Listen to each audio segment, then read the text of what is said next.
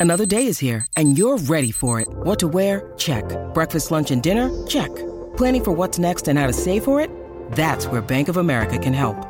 For your financial to dos, Bank of America has experts ready to help get you closer to your goals.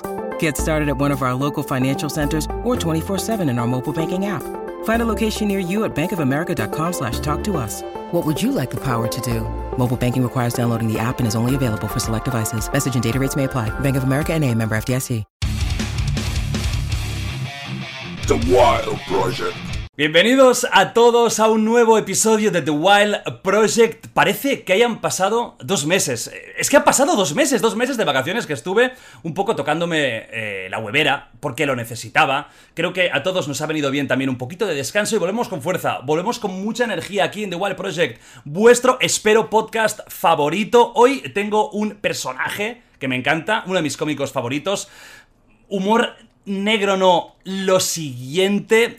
Se ha rodeado de polémicas, pero a la vez sigue haciéndolo igual. Es un crack, es un genio. Vais a disfrutar muchísimo este podcast. Y antes de presentarlo, déjame deciros una cosita muy rápida. Esto lo podéis seguir, por supuesto, en YouTube. Espero que os suscribáis, le deis a like rápidamente. Pero también lo tenéis en Spotify, lo tenéis en Apple Podcast, lo tenéis en iBox. Y diría que en algún otro sitio por ahí, perdido por la mano de Dios, si sois un poco rarunos y os gusta escucharme en sitios extraños, pues también lo tendréis por ahí. ¿De acuerdo? Ahora sí, presento a nada más y nada menos que a David Suárez. David, ¿qué tal? Eh, oye, qué presentación más bonita y, y, soy el que estrena la temporada. Eh, ¿Oh? Ojo, ¿eh? Qué guay, no sabía esto, qué ilusión. Esto es una. Bueno, una presión. No te sientas presionado, pero Totalmente. es posible que cientos de miles de personas estén analizándote. Totalmente, me siento absolutamente presionado. O sea, que, que cada dislike cuente. O sea, eh, sí, sí. Si cada dislike, eh, eh, claro, es como un poco una calificación a, a, a, tu persona, ¿no? Porque a mí ya me conocen. A claro. mí en teoría ya, te, yo, ya soy residual. Claro, yo solo puedo decepcionar. O sea, es lo, lo único que puede pasar a partir de ahora, así que para adelante. Eh, genial. Bueno, pero eso es bueno, porque ya vas con la decepción en el cuerpo. Si sorprendes y, y, gustas. Y si no, nos hemos quedado como estábamos. Eh, pues genial. Sí. Perfecto. Sí, no, David Suárez lo tenéis que, que seguir. Eh, a lo mejor muchos os suena de Vincent Finch. Para mí la mejor serie, junto con eh, Qué vida más triste, que se ha hecho en español de humor de, en YouTube, digamos. Mm, Vincent Finch es una maravilla. Era Vincent Finch diario de un ego, ¿verdad? Eso es, sí, sí, sí. Eh, qué guay, Muy pocos episodios, 5 o 6, ¿verdad? Eh, sí, eran 6, creo. Sí, sí, sí, sí. Era muy cortito. Es que yo creo que cuando cuentas lo que tienes que contar, ya está. Mejor dejarlo ahí y no. Y, y yo era muy fan de Qué vida más triste, ahora que lo has mencionado, tío. Era una época muy bonita. Y Rubén, Rubén Ontiveros, que es el creador, y Borja, y de todos estos son. eh, A mí me parecía la hostia también. Para mí son ídolos totales. Eso fue un poco el, el pre-youtuber, incluso, o el. Sí, o quizás. Esos inicios. Sí, un poco como el YouTube, el primer YouTube en el que se estaba empezando a hacer como cosas de ficción, porque el, el pre-YouTube casi eran más blogs y tal, y esto era la primera vez que se le daba como también Malviviendo, de David Sainz, un poco este rollo de. Se le estaba empezando como a dar un poco de utilidad de vamos a contar historias y tal, y joder, fue, fue una época guay. Que ahora la ves y da mucha cosica porque ves cosas antiguas y dices, madre mía, pero, pero sí, tío, estaba, fue una época chula. Cuéntanos ¿Tú de dónde vienes? ¿Cómo llegas a cómico? ¿Por qué empiezas con esto? Y también, pues, cuéntanos ahora mismo qué estás haciendo, dónde se te puede encontrar y, un poco de presentación tuya. Pues eh, yo soy del 92, eh, soy de Santiago de Compostela, eh, soy gallego y fui a estudiar comunicación audiovisual y periodismo en el 2010 a Madrid. Allí empiezo a hacer Vincent Finch. Eh, que la empieza a escribir, pues eso, en primero de carrera más o menos, y en tercero de carrera, en 2013, es cuando se, se estrena en, en, internet y demás. Eh, Tengo que pararte un momento porque es que esto es alucinante. Me dices que lo primero que hiciste es Vincent Finch. Eh, miento, había hecho algunas cosas. O sea, todos hemos tenido la época, no sé tú, pero todo el mundo de, mi, de nuestra generación. Ajá. No sé qué edad tienes tú. Yo, eh, yo, yo, soy un poco más eh, Generation Boomer. Yo tengo 36. Tú tienes 36. Ojo. sí, bueno, pero. pero sí. Igual, igual también en esto estamos, o sea, eh, ojo, eh, a ver, mi generación por algún motivo siempre tuvo una, igual que eh, sufrió el, el, todos tuvimos un año emo mínimo, eh, mi generación también tuvo un año eh, de grabar yacas con sus amigos. Había hecho alguna, algún vídeo con mis primos, con amigos, lo típico de grabar, pero gilipolleces, o sea, la primera cosa de decir quiero contar un algo, una historia o grabar algo de ficción, pues sí que fue eso. Pero había hecho claro, alguna. Lo, lo, que te quería decir es cómo coño, si es tu primera cosa serie, que lo otro me imagino que era el cachondeo. ¿Cómo consigues a, esa gente? O sea, porque eh, había un elenco de humoristas de primer nivel ya en ese momento en España. ¿Cómo, lo hiciste? Eh, pues tío, fueron varias cosas. Para empezar, un, colega que, que, joder, que con el que ya no tengo tanta relación ahora, pero que, estaba un poco en ese momento echándome un cable con el tema de, de producción y tal, y era el típico tío que que, una de sus virtudes eh, era que, era el don, Pico de Oro. O sea, era rollo, mm, conseguía liar a quien fuese para... O sea, esta clase de persona que ve a un famoso en un bar, se le acerca y no solo le pide una foto, sino que consigue mm, su número para luego una, meterla en un corto tal. Entonces, tuve la suerte de tener este colega que tenía mi edad, ya te digo, o sea, que no era ninguna persona extra. es complicado hacer esto si no eres chica y estás buena. Efectivamente, él tenía, él tenía todos estos, todas estas skills más las de las de tío. ¿eh? Sí, sí. Y, y, esto fue un factor a, tener en cuenta, pero sobre todo que yo creo que mm, coincidió una época muy bonita que era justo cuando, no es que estuviese empezando YouTube, porque ya YouTube ya lleva unos años, pero era como que YouTube seguía siendo punk, como que ahora salir en un vídeo de YouTube, ningún famoso te va a decir que sí a salir en tu movida, te va a pedir pasta o te va a pedir tal pero hubo una época que era como que a Blanca Suárez le hacía ilusión salir en un vídeo, en una serie de YouTube porque estaba de moda las webseries. Era como, oh, qué guay esto. Y por ejemplo, siempre pongo el ejemplo de, Carlos Areces, que hay una escena con él eh, en la serie y él cuando llegó a grabar, venía de grabar con, con Almodóvar, estaba grabando la peli esta de que es en un avión. Entonces decíamos, pero este fulano que acaba de grabar con Almodóvar, ¿qué hace aquí? Y precisamente era un rollo para él como de, qué guay que estoy hasta la polla de grabar en plan de grandes superproducciones y de vez en cuando puedo ir una hora a un rodaje, hacer de mí mismo, que es una cosa que además claro, los famosos hacían de sí mismos y, se lo pasaba de puta madre porque era como reírse un poco de... Entonces aceptaban un poco por eso, por una especie de cosa de estos chavales están empezando, esto de internet que es, va, venga, sí, te digo que sí. Entonces tuvimos esa... De Almodóvar a David Suárez eh, es una evolución importante. El próximo es grabar conmigo. claro, claro. y, lo siguiente directamente ya... Eh, o sea, grabar en vertical con el móvil en plan selfie. Eh, ya es el...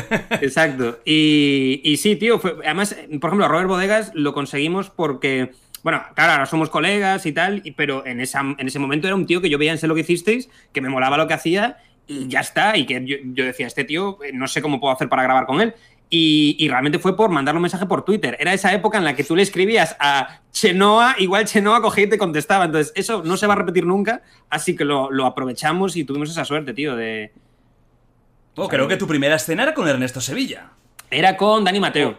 Ah, no, con Dani Mateo. Sí. Eh, pero Ernesto salía en, en, ese primer episodio. Eh, no, no, no, no, De hecho, grabar con Ernesto creo que es una. Es, algo que hemos intentado nosotros alguna vez. Ah, que no salía, o sea, me eh, cruce de cables total. Sí, sí, no, vale, no, pero fantástico. Gran fan de Vincent Finch, ¿eh? que, no, no, pero vale, me he confundido. Bueno, pero ahí están. Dani y Ernesto seguramente lleven la misma tralla encima aproximadamente. seguramente. sí, sobre todo a las 5 de la noche. Sí, no, precisamente por eso que con, con, te iba a decir que con Ernesto intentamos grabar alguna vez, por ejemplo, Famosos una vieja, intentamos grabar algún episodio con él y, y es imposible, es imposible. Yo no sé cómo va la resistencia, cómo lo consiguen liar, porque, porque no puedes, porque es un tío que de repente quedas con él y no va a aparecer o no va a tal. Entonces, es, eh, vamos, yo me, fliparía haber grabado con Ernesto, pero no, no, no se dio. Ah, es, para mí es un genio. para mí, toda la, peña de, de, Muchachada Nui, sí, tío. para mí son tocados por una varita, los Monty Python españoles. es, ahora ya, quieras o no, pues al, al disolverse ya son un poco más comerciales pero en su momento eso fue transgresor, ese, ese humor primigenio que tenía tan surrealista, esas imitaciones sin imitar. Sí, porque eh, puedes pensar que a veces la transgresión tiene más que ver con eh, necesariamente con a lo mejor lo que yo hago, que a lo mejor tiene que, mm. tiene que ver con eh, decir según qué cosas y tal. Y no, también hay una transgresión que no tiene que ver con lo que, se, con lo que dices, sino también con la forma de lo que, de lo que haces. Es decir, lo suyo la transgresión como de de, estética y de forma. O sea, en, sí mismo, ver a Bjork hablando con acento de Albacete, ya en sí mismo era transgresor, aunque de por sí fuese muy family friendly, porque era un humor muy blanco, pero ya el concepto este ya era como, ¿qué, es esto? ¿Qué cojones estoy viendo? Entonces era muy guay, era como una cosa de, eh, psicotrópica casi.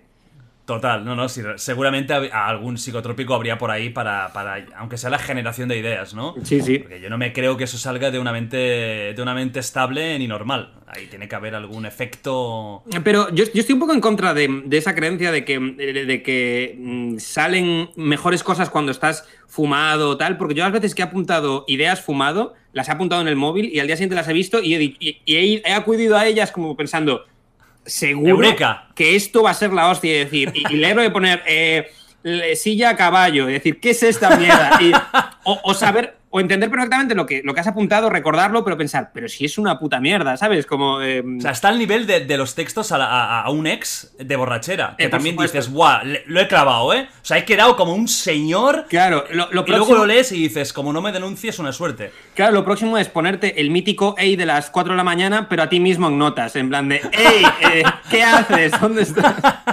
Es- bueno, eso del confinamiento, mucha gente seguramente ha tenido momentos de, de auténtico. De auténtica locura consigo mismo. Seguimos con, con- con lo tuyo. Haces Vincent Finch, Sí. piolo total. Sí. ¿Cómo va Eh, evolucionando eso? Pues después eh, nos contacta Tres Media para, eh, pues para empezar a hacer un formato. eh, perdón, nos contacta a Tres Media para hacer una segunda temporada de Vincent Finch. Eh, yo no quería en ese momento hacer segunda temporada porque de hecho había- le había dado mucho bombo al hecho de, de- de que quería hacer un año del personaje, que literalmente si os vais al primer episodio, creo que está subido en junio de 2013 y el último, que es el... eh, pues ahora no recuerdo cuál es el último blog, pero está subido en eh, julio de 2014, es decir, duró Vincent Finch un año y un mes más o menos, y yo tenía muy claro, me quería marcar eso de, quería en un año eh, darle el bombo que necesita- necesitaba la serie, pero pensaba que tampoco hacía falta luego extenderlo en el tiempo, pa- también en parte me molaba que fuese recordado como algo guay que, que se hizo a quien le gustase y que se quedase ahí, no quería como estirar el chicle más y demás. Y, y nada, le di, esa, le di ese plazo de vida de, de un año que me parecía bastante. Funcionó, porque podía haber pasado que yo le diese ese plazo de un año y me hubiese comido una mierda. ¿Y eh, de qué estás hablando? ¿De qué serie si no, no sabemos de qué estás hablando? Funcionó guay y a raíz de eso, pues eso, nos, nos contrató a tres media. Y como ellos querían hacer segunda temporada, yo les dije que no, pero intenté que me explicasen un poco qué querían por pensar una opción B. También era porque era un no, va a parecer aquí muy de, de puto mm, snob, pero realmente era un no un poco de, de tampoco quería ser la persona que es recordada por aquello que hace la primera vez y ya está, que es una cosa que- que pasa cuando lo primero que haces es algo que llega más o menos a bastante gente, que corres el riesgo de ser toda tu vida Morfeo en Matrix, ¿sabes? Que es, eh, sí, es no sé qué Fishburne, ese tío, pero lo sabemos tú y yo, y el resto Claro. de la gente es, vale, es el puto Morfeo. Además, Morfeo con cuarenta y pico de años, que también eh, quedarte encasillado a los 43, ojo, ¿eh? Eh, claro, entonces era un rollo como de. Y, y también porque me pasaba una cosa que. Vincent Finch era un personaje creado para, entre comillas, denunciar una cosa que, que yo estaba viendo en ese momento, que era lo que ahora entendemos como un hipster o un moderno, y que Ajá. en ese momento. to- Hombre, existiría el nombre, porque seguro que buscas hipster y, y le- la palabra es de 2004, pero en ese Sí. momento no, no sé, como que esa figura del. Se le llamaba gafapasta o se le llamaba.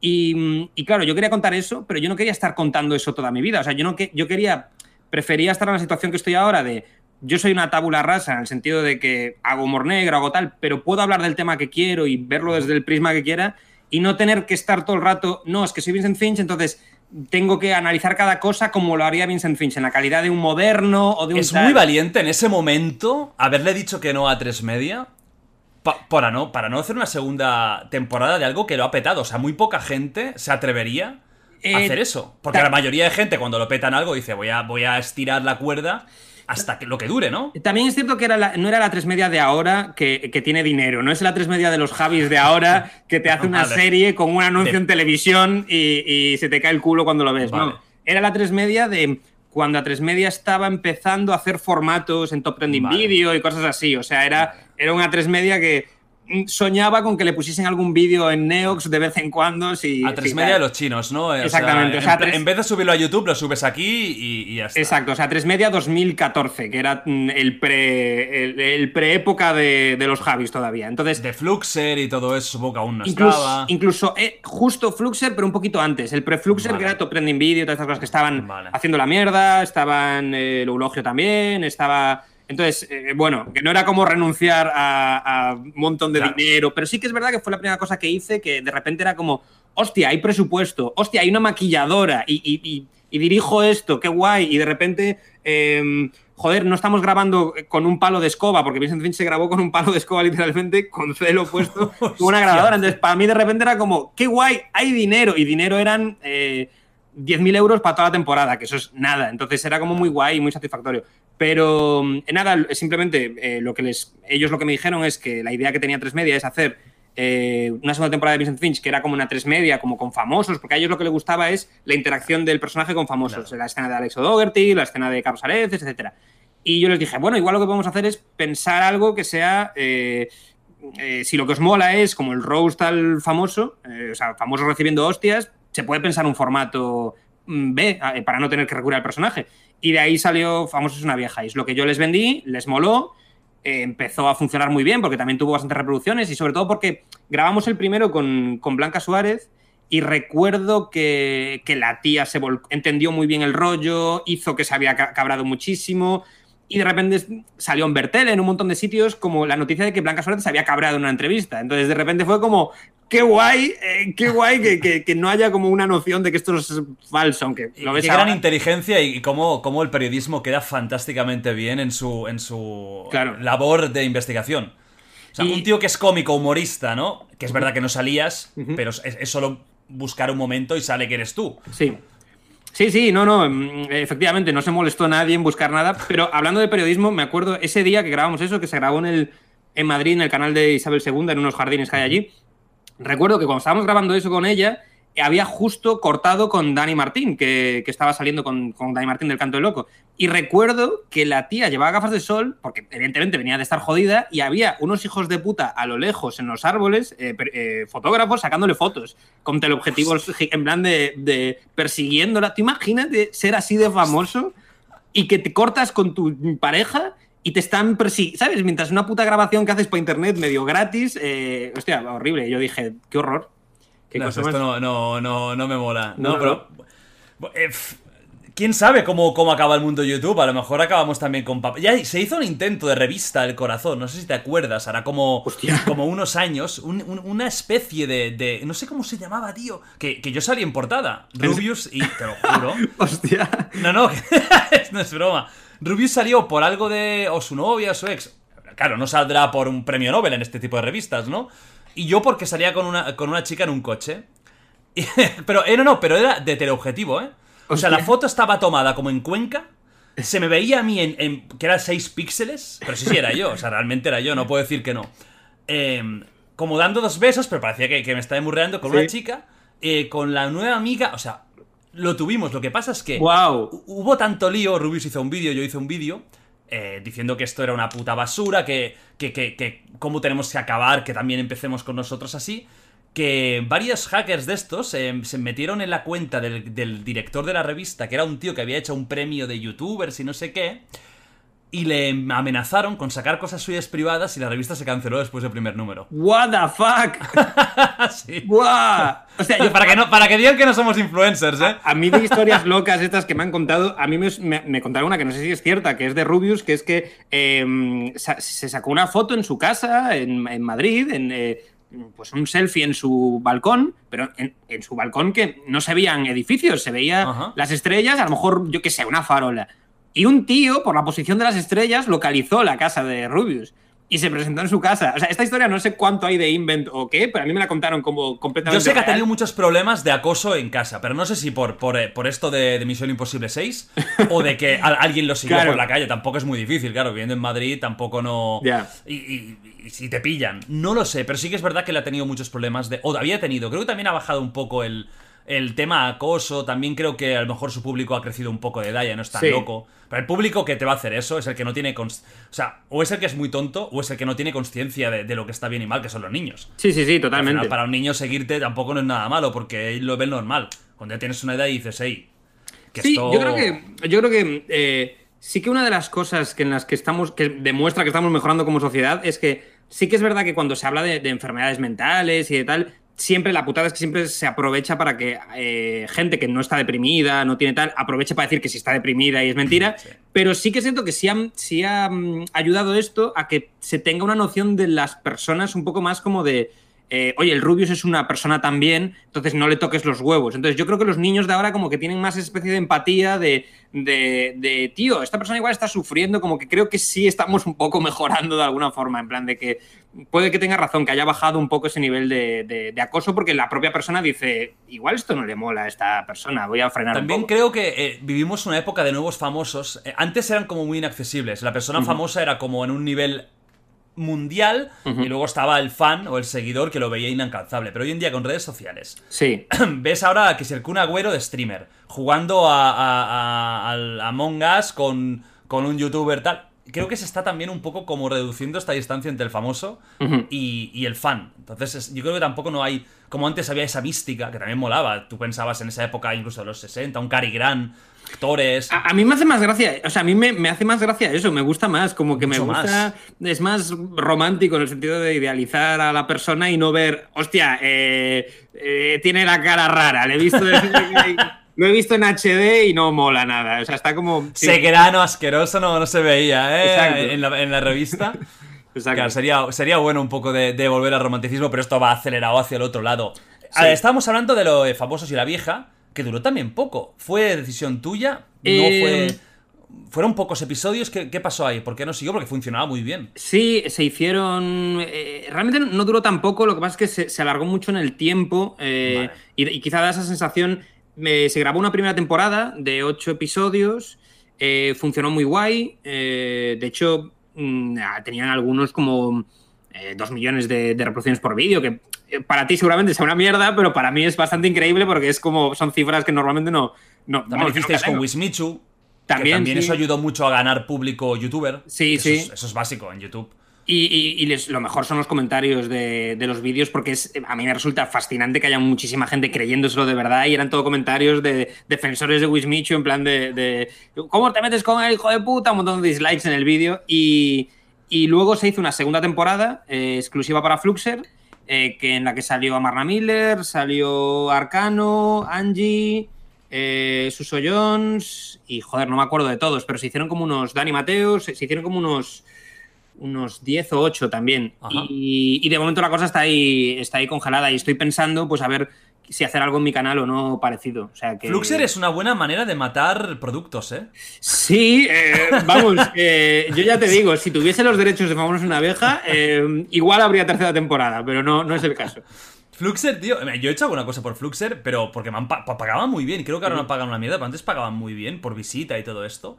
Pero sí que es verdad que, que quieras o no, sabes que te dan dinero, pero sacrificas visualización, porque no se puede ni comparar un producto subido a YouTube, al menos cuando yo estaba un poco más enterado, Sí. a uno subido en Fluxer que ahí ah, lo ven cuatro gatos. Comparado Claro. con lo que lo mismo lo podrían ver en, en YouTube, que es la plataforma 1. Claro, a ellos les sale rentable porque realmente, mm, claro, toda la, todo lo que YouTube monetiza eh, y se lleva de, de tus vídeos y tal, y Google y demás, ellos se lo llevan, mm, se Claro. lo llevan muerto, o sea, se lo llevan todo absolutamente.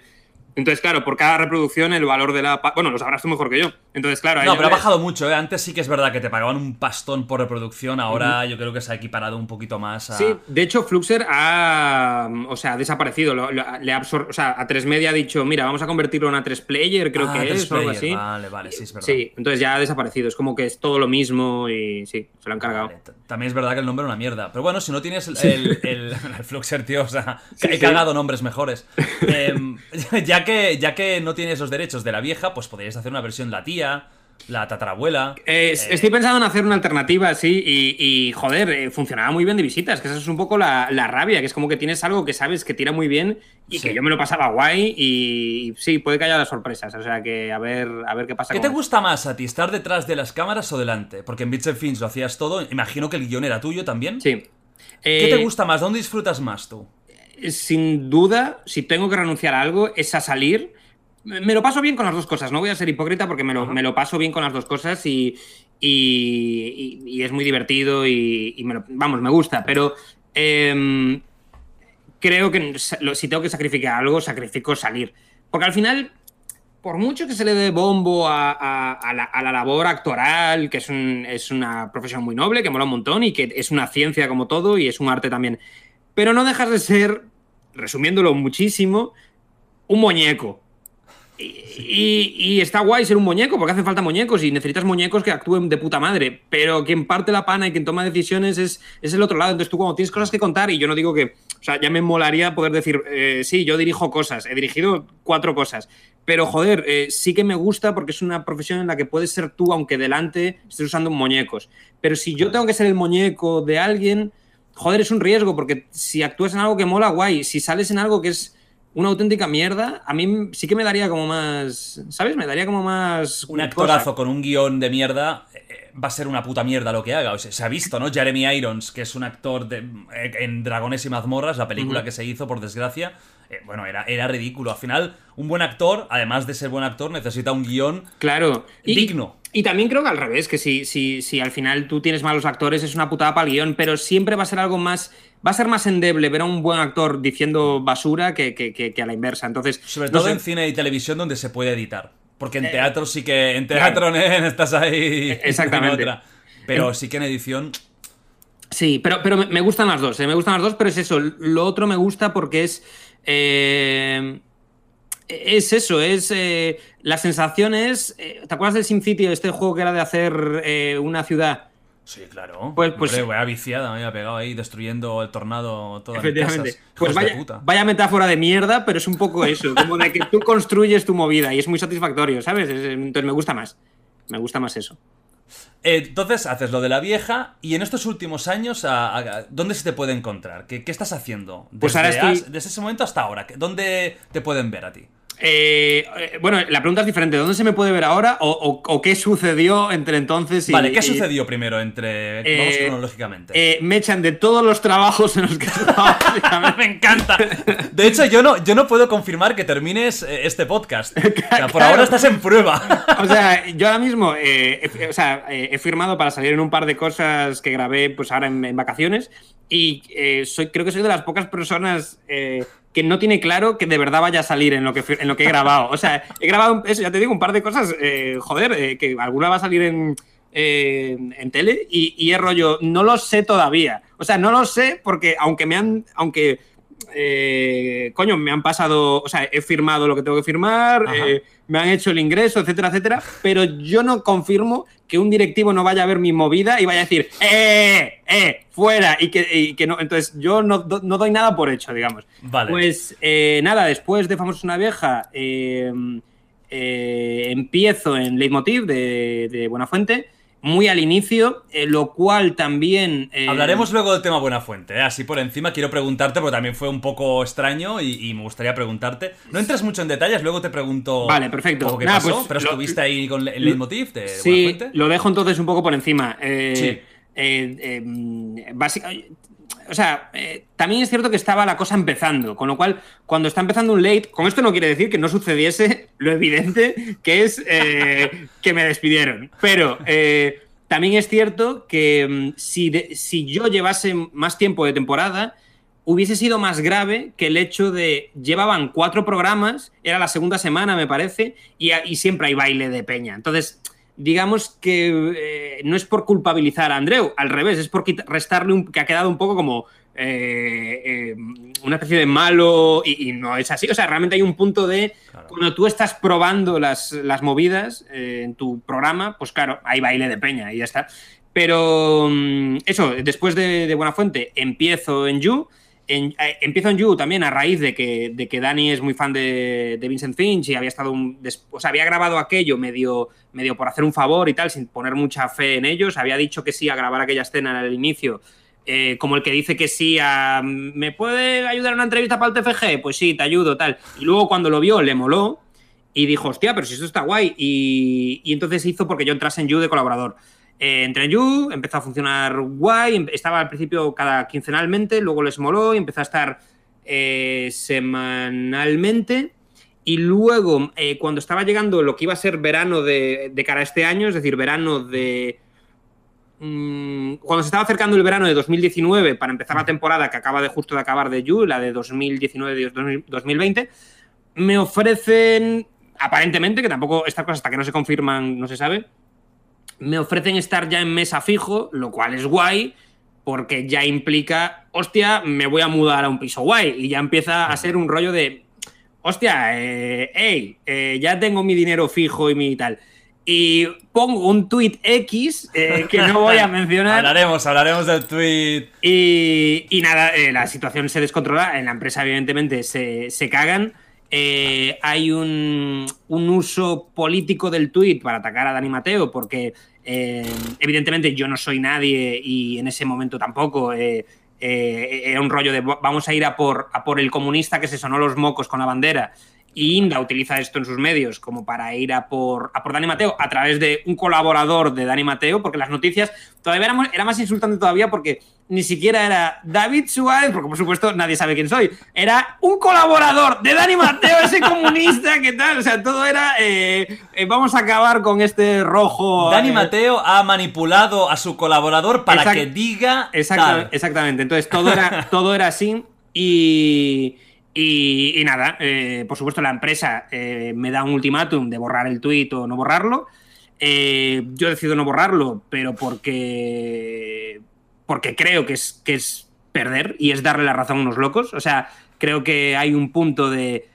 Yo no con un chiste yo nunca voy a estar defendiendo una realidad, eh, o al menos el 95% de las veces especialmente yo que hago humor negro, no voy a estar jamás defendiendo que haya que hacer cosas crueles. Lo que estoy defendiendo es que se pueda hacer ficción y tú en ficción, lo siento, pero en ficción tienes que poder hacer lo que quieres. En ficción tú tienes que poder cometer un asesinato si quieres porque es una ficción, no le va a hacer daño a nadie. Y creo que es una batalla que es estúpida, pero es la que me ha tocado o la que me he puesto en la espalda. Y en ese momento después, evidentemente, me mandan a tomar por el culo. Eh, y nada, mi situación ahora es vivir de los bolos, que se vive bastante bien, pero no contaba con. eh, Hola, soy el coronavirus, ¿qué tal estás? Eh, te voy a pegar una patada en los cojones. Bien, eh, entonces mi situación ahora es complicada por el puto coronavirus. Eh, ¿Qué pasa? Que esto se solucionará. Entonces llegará un momento en el que volverá la, la gente a los teatros y demás. Pero mientras es un poco una mierda. Entonces aprovecharé pues, para escribir y meterle caña al canal, que es un poco con lo que estoy ahora. Intentando también, por supuesto, paralelamente haciendo otras cosas y curros de guion y tal. Entonces es un poco esta la, la situación. Entonces, ¿tienes canal de YouTube? Sí, estoy ahora en YouTube, estoy haciendo, estoy con el Patreon. Pondré sus redes y sus canales en la descripción del vídeo rápidamente. Bueno, cuando termine esto, ¿eh? Para allá, para, para verlo. ¿Tenías un Patreon también? Tengo un Patreon, patreon.com barra David Suárez. eh, y nada, y estoy. Es que justo eh, con lo que a lo que más caña le meto es a los bolos, pero. O sea, actúo en, en vivo. Eh, tengo un show que antes se llamaba Tanta tolerancia me está ofendiendo, que tienes que venir a verlo, hijo de puta, que te he invitado ya una vez y no Es pudiste verdad, al final. Es verdad.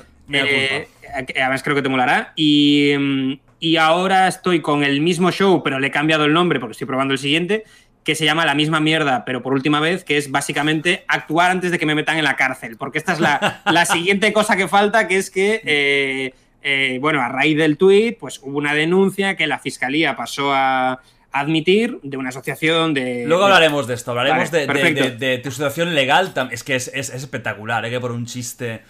Sí, Eh, loco. realmente, no sé si te piden. No, no, no- bueno, luego hablaremos del tema si piden cárcel, si no, qué, qué- qué multa podría haber, qué posibilidades hay de que esto vaya bien, de que no. O sea, ¿acaso estás con bolos, con el Patreon, en YouTube? También tienes Twitch, porque todo el mundo ahora tiene Twitch, menos Sí, yo casi. eh, Bueno, yo tengo, pero está olvidado. O sea, eh, me hice Twitch hace poquito, eh, todavía no lo he anunciado porque, o sea, lo voy a decir por aquí la cuenta por si alguien quiere seguirlo, pero no he empezado todavía en, eh, en serio, pero es, eh, eh, joder, voy a decir, es twitch. ¿Cómo son?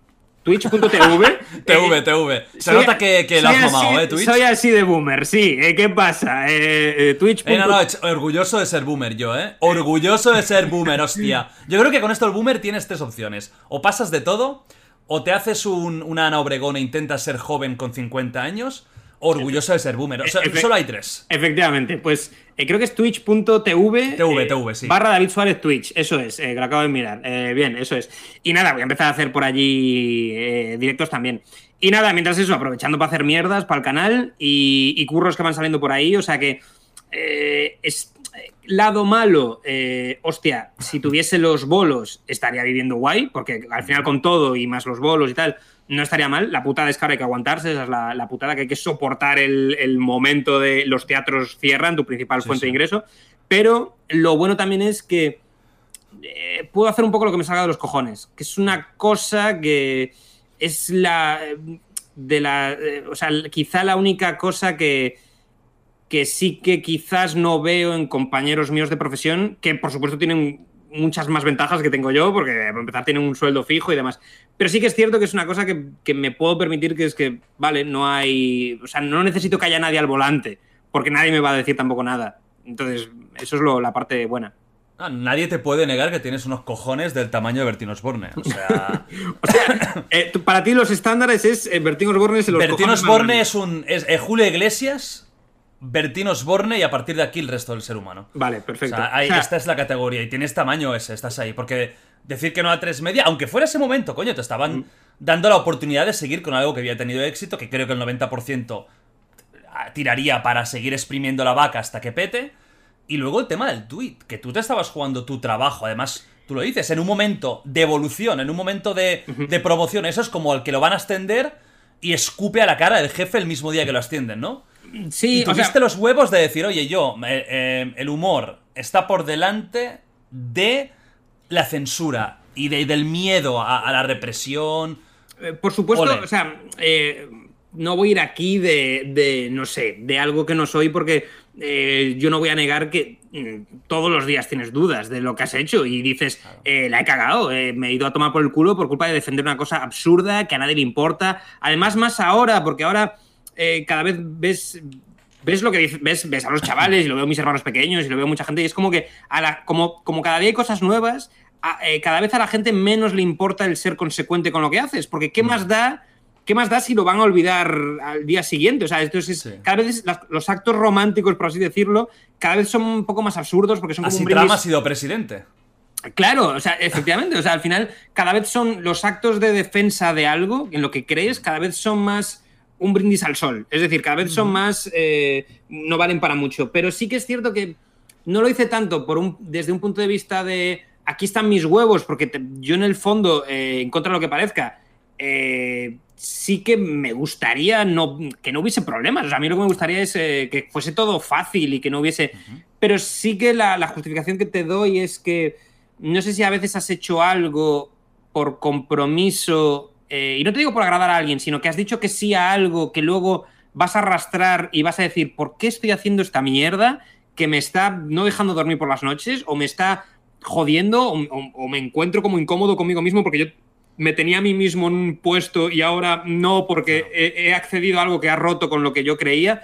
Entonces, como yo no soportaría eso, egoístamente tomé esa decisión. O sea, que es más un tema egoísta de yo quiero poder seguir por lo menos contento conmigo mismo. Mira, hay una cosa, y ya me callo que estoy soltando una chapa tremenda, pero eh, hay una cosa que es que cuando, tú- cuando estás borracho, eh, es cuando te sale de verdad la mierda. Esto estamos de acuerdo. Cuando estás borracho es cuando te sale. Yo tengo tantos amigos que cuando beben se convierten en peña, que a mí me... No, no tengo muchos amigos así, gracias a Dios, pero tengo algún amigo que cuando bebe se convierte en alguien que no es... que yo pensaba... Que, que realmente es chungo. Y yo digo, hostia, qué pena, porque en el fondo sé que eres así. Es decir, eh, que se pega con peña, que como que Ah. se emborracha y le gusta la jarana. Y dices, qué pena, porque esto refleja que en tu día a día llevas una máscara y por dentro Claro. no estás contento contigo mismo y a poco que te, que te den con alcohol, que es lo que te hace sacar la verdad, te, te- te vuelves loco. Y a mí me pasa una cosa, que cuando estoy borracho, cuando estoy normal, pienso, mierda, la he cagado, vaya puta mierda, tal. Y cuando estoy Eres borracho... Y, sí, y cuando estoy borracho digo, pues estoy, estoy completamente de acuerdo con el fulano este que, que decidió no borrar el tweet y decir que os den por el culo. ¿Sabes lo que te quiero decir? O sea, hay un punto de mí como de... eh, pues claro, joder, es que, es que lo otro es de puto cobarde, sin, sin ser esto de... Oh, de, de- De Braveheart, aquí, Salvador Sí. de la Patria. No, no, yo, yo- estoy completamente de acuerdo. Pues vamos a hablar de esto, vamos a hablar del, del, del humor. Para ti, lo primero, como cómico, como humorista, porque yo creo que supongo que te identificas lo primero como, como eso, ¿no? Tú eres un cómico. Sí. ¿Qué es para ti un cómico? ¿Cómo definirías un cómico humorista? Yo creo que, eh, o sea, esto conecta un poco con lo que hablamos antes de la chanante. Yo creo que sí que un cómico tiene que tener un punto de subversión. Y la subversión no tiene que. No tiene necesariamente que ver con un discurso político, con una posición como la mía, o con una especie de, de estar constantemente diciendo fuck you a todo el mundo. No, no tiene que. O sea, el punk no necesariamente siempre es eh, eh, una actitud eh, súper contestataria de, de- ya de, de base, de hola, ¿qué tal? Te escupo. No, el punk también es también puede ser lo de lo de la hora chanante, que es voy a ser subversivo en cuanto a, a forma, no a contenido. Actuar porque- como no te esperas que, como la gente nos espera que actúes. Sí, o sea, y para mí eso sí que tiene que ser, o sea, eh, la gente dice, el humor que no ofende no es humor. Yo no estoy de acuerdo porque la Charante no era un humor ofensivo, pero era un humor transgresor porque te planteaba cosas para las que tú no estabas preparado y que por supuesto ahora lo ves y la generación Z verá los testimonios de Joaquín Reyes y ya lo da por hecho, porque es muy fácil dar por hecho algo que antes, mm, que llevas toda la vida viendo, pero cuando hubo un momento que esto no existía. Entonces, yo creo que el humor tiene en común ese, ese elemento de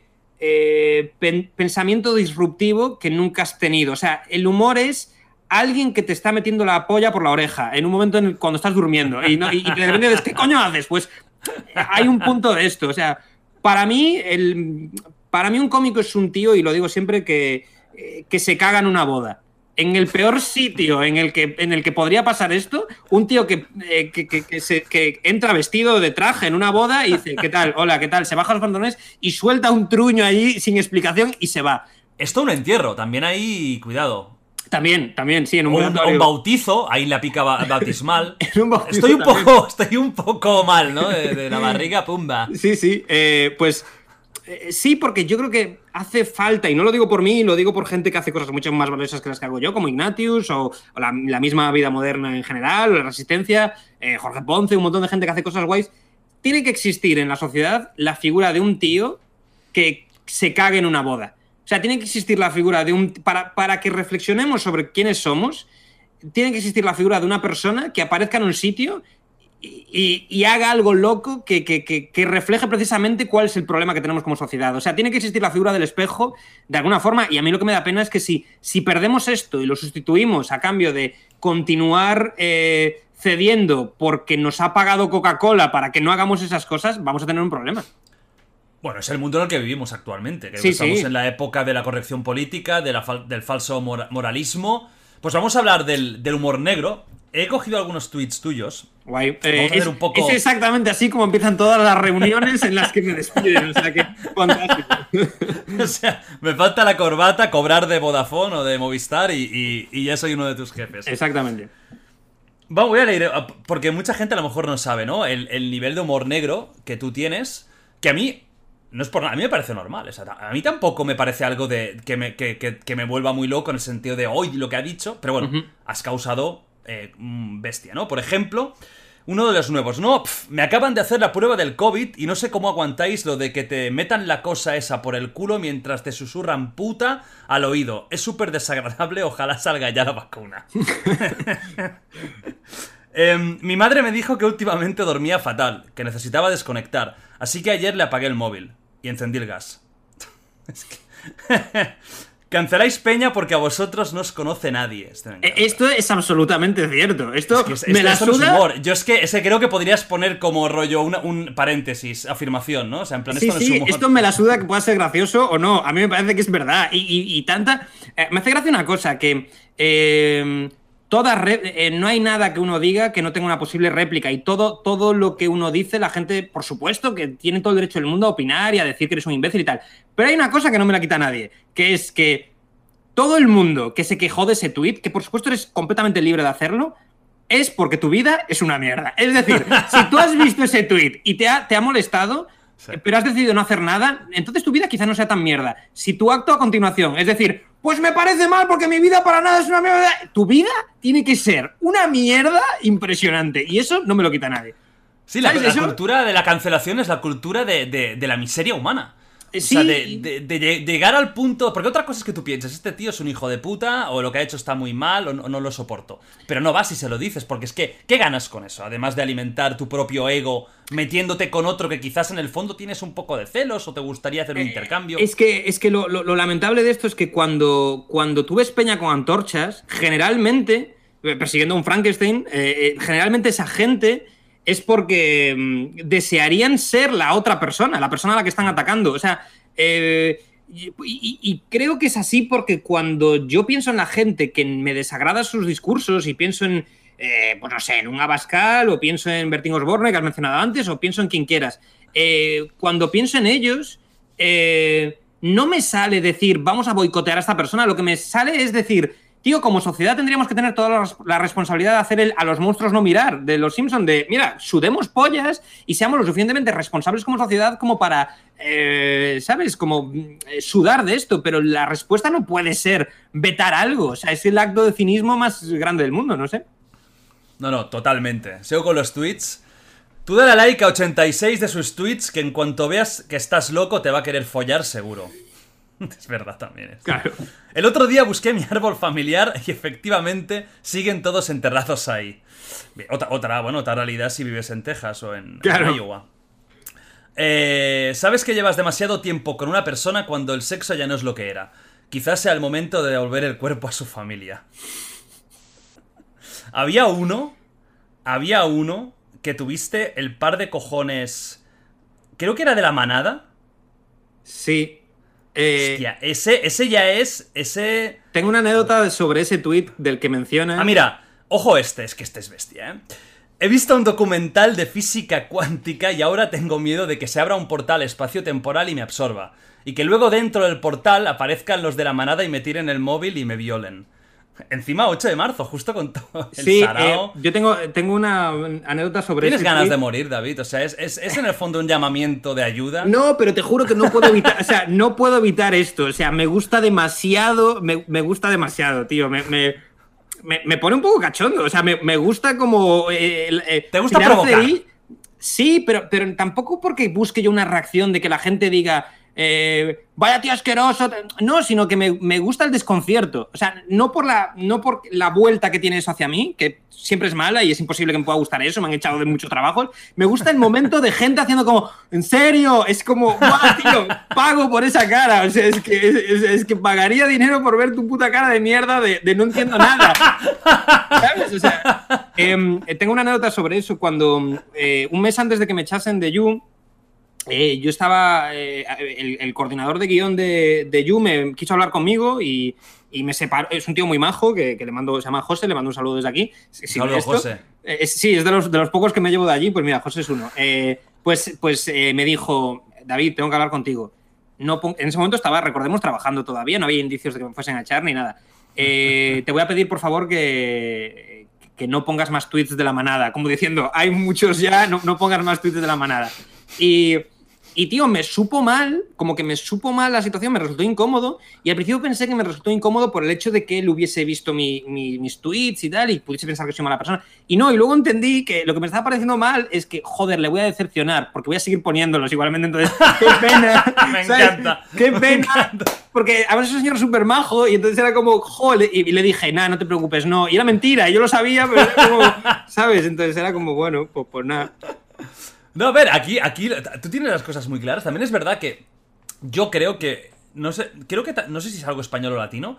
Porque tú tienes en Estados Unidos cómicos que hacen cosas y dicen cosas mucho peores que esto, joder. Eh, Pete Davidson, no sé Sí. si lo, lo conoces, Sí, a mí me gusta mucho. eh, y hace un monólogo o hace bromas. Su padre murió en el 11 de septiembre. Murió, Hostia, era un bombero. eh, Coño, no sabía esto, esto no lo Su sabía. padre murió en el puto 11 de septiembre, septiembre en las Torres Gemelas rescatando a gente. Entonces él quedó, claro, eh, tocado ahí, pero no para de hacer chistes sobre su padre, su muerte y el 11 de septiembre. Sí, sí, pero es que el humor es, es- es terapéutico, o sea, es que, es que tiene también este, este otro lado, que es maravilloso, que es que ya no solamente es una cosa de recreo, de vamos a, vamos a pasarlo bien el tiempo que nos queda aquí, sino que es que vamos a sanar aquello malo que nos ha pasado, o sea, también tiene un punto de, eh, de- Mi cómica favorita es una cómica española que se llama Carmen Romero y, y, joder, una cosa guay que tiene es que tiene un bloque hablando del suicidio, del suicidio de su hermano, eh, que es espectacular y es un suicidio que vivió ella estando en, en casa y, y- y, o sea, en la habitación de al lado. Y hace chistes de eso y es en plan de... Y la conozco personalmente y sé lo, lo mucho que le ha venido bien de alguna forma eso. En plan Catártico. De, de nadie después de eso te puede decir que la comedia es mala o que no debe haber límites para... ¿Quién eres tú para decirle a una persona que ha vivido por, el suicidio de un familiar de cerquísima y que le ha venido bien hacer chistes de ello, ¿quién eres tú para decirle no, no los hagas? Vete a la mierda, tío, vete a la puta mierda. Además, siempre la gente que hace esas cosas es gente que no ha tenido ningún puto problema. Porque paradójicamente la gente que las ha pasado putas es la que más se ríe de sí misma, generalmente, la que más tal, y el puto privilegiado de mierda, eh, blanco, heterosexual, cis hetero, que luego te viene a, dar lecciones de minorías, por supuesto, y tal, es la persona que, que, más fácil lo ha tenido, que es un pijo en el fondo, pero con el pelo azul, y que, y que es así, es así, y, y, que por supuesto más tiene que decir sobre, sobre lo que no puedes hacer y tal. Y luego es en plan de gilipollas, estamos haciendo chistes porque es todo tan horrible que eh, tenemos que hacerlos para que no nos toquen los cojones gente como tú. O sea, es, exactamente. Aquí hay dos cosas. La primera es que creo que la mejor forma de, vivir la vida es riéndote de ti mismo, lo primero. O sea, creo que es la forma de desmontarlo todo. es que No, no, hay, no hay otra forma de. Y más que la gente pública. Ríete de ti mismo, no te lo tomes tanto en serio. Que algún día te tocará los cojones algo, pues claro, porque todos tenemos ese día que me cago en Dios lo que ha dicho. Claro, y. Pero tómatelo con cachondeo. Y lo otro es que esto que dices de, de, los Social Justice Warriors, en el fondo, ya no tan solo es que, ¿qué cojones me vas a, mandar tú lo que yo puedo o no puedo decir? Haciéndome sentir mal. Sino que además, luego, una parte muy importante de esto son los más degenerados, guarros, humor negro, eh, eh, eh, em, riéndose. O sea, que son luego gente que hace lo contrario a lo que predica. Eso, eso pasa con. Es, muy curioso porque eso pasa. Lo contaba eh, Jeselnik en el, en el podcast de, Joe Rogan. Contaba que, precisamente los cómicos, y esto yo sí lo he visto, que eh, los cómicos que tienen un material más blanco, no es. Esto que voy a decir no es la, siempre ni lo absoluto, pero generalmente suele ser la peña más oscura. Es decir, yo, yo tengo una, cosa que, que de la que estoy orgulloso y puedo decir creo que con rotundidad, que es que todo lo mío malo va por fuera. Entonces, eh, es raro que me puedan sacar algo, o si me lo sacan va a ser algo esperable, porque precisamente es esperable. Pero la putada es cuando ves a gente que es la pura luz y que se venden así y que por dentro están podridos, pero porque necesitamos una válvula de escape y porque es innegable que somos animales y es innegable que, que, que joder, que tenemos un lado luminoso, pero tenemos un lado oscuro y esto no nos convierte en malas personas, pero si... si Todos hemos hecho actos de mala persona. Por supuesto. Yo el primero, yo he hecho mil cosas que ahora no haría y que las he hecho y he sido de mala persona y le he liado. Pero es que en esto es la vida, o sea, aceptarlo, no quedarte atrás, no quedarte anquilosado ahí en esa puta mierda que has hecho y evolucionar. Y, esos, actos de mala persona no necesariamente te van a convertir en mala persona si los corriges a tiempo y los, y los sabes ver. Eh, pero sí te puede convertir en mala persona negar que, estás ligeramente podrido como estamos todos por dentro. Entonces, eso sí es un problema a largo plazo. Y creo que, que la comedia hace precisamente lo contrario. Hace que toda esa mierda la saques por un tubo para afuera para que luego precisamente la veas y digas, ok, no tengo que hacer eso. ¿Por qué? Porque la he echado fuera la estoy, y estoy viendo el montón de mierda acumulado en el jardín y no me mola. Y ya sabes tus defectos y sabes tus movidas. Entonces, no sé, me parece muy útil. O sea, hay que reírse más, es lo que quiero decir. Follar y reírse más, yo creo que es lo básico en la vida y, tenerlo claro. Hablando de tweet, por ejemplo, de la manada, pero podríamos hablar de muchos, ¿eh? Por ejemplo, tweeting. ¿Te esperas una reacción de la chica de la manada o chicas que han sido violadas o en situaciones casi de violación. Claro, que ellos o ellas, o incluso ellos, habrá también algún chico, se cabreen. ¿Tú esto lo entiendes? ¿O lo eh, recomendarías que intentaran trivializar eso para eh, sobrellevarlo mejor?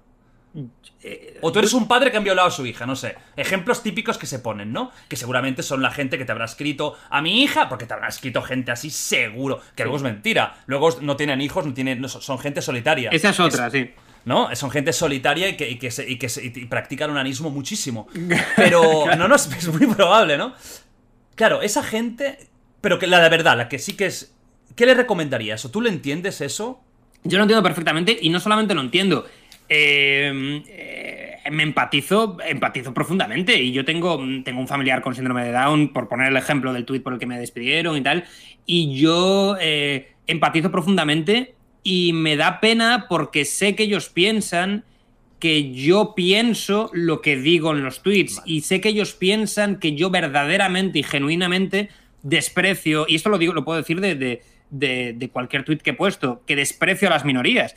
Y muchas veces, y pongamos de ejemplo el, el tuit que, porque me, han despedido y demás, em, la gracia de ese chiste, sí, es que... Vale, voy, a, voy a decirlo para la gente que no lo sepa, ¿vale? Que ese es el... Este tuit es el... Vamos a dedicar un, trozo del podcast porque es que los otros pueden haber tenido repercusiones morales o repercusiones sociales, pero este está teniendo repercusiones legales. Entonces, el tuit es el siguiente. El otro- ahora me van a meter bronca a mí por reírme, ¿eh? O sea, cuidado que Claro, yo también ojo pillo la ahí de fiscalía. segundas. Cuidado la fiscalía. La fiscalía Jordi Wild va a hacer como lo de, lo de Dani Mateo. Eh, amigo de, de Jordi Wild. Eh, a ver, em, el otro día me hicieron. El otro día me hicieron la mejor mamada de mi vida. Hasta aquí bien, hasta aquí correcto, me gusta bastante idea. Podía haberlo dejado ahí y seguiría. Sí. en- ¿Te das cuenta de la locura? ¿Te das cuenta de que si yo hubiese puesto esto, estaría en You a lo mejor eh, en mesa? O sea, si yo No, puesto- sería ese puto presentador a lo mejor, estarías Eh, ya... Y he, y he declarado cómo me han hecho una mamada, pero no pasaría nada. El secreto fue que la chica usó muchas babas. Trabajo... Ay, no, espérate. El otro... ¿eh? Alguna ventaja tenía que tener el síndrome de Down. Sí. Vale. eh, yo perdona que no me ría, pero cuando lo has escuchado en, el- en los juzgados de Plaza de Castilla, Claro. ya no. Cuando lo has escuchado tantas veces, ya. eh, Para eh, empezar, cuando tú publicaste este tweet, ¿te imaginabas lo que pasó? no, de hecho lo publiqué en Semana Santa porque pensé, se va a liar Ah, menos. cuánto mejor, claro, cuánto mejor, cuánto mejor. Se va a liar Que menos. y publicar no- en Semana Santa cosas así, claro. No, no lo Es decía el por momento, eso. ¿no? lo decía por eso. Lo decía porque, la, porque es vacaciones y la gente eh, eh, no está mirando Twitter. Y no, no, no. En Semana Santa es cuando la gente tiene más tiempo para mirar el Twitter. Entonces fue una muy mala, muy mala idea. Eso hace un año más o menos, ¿no? Aprox.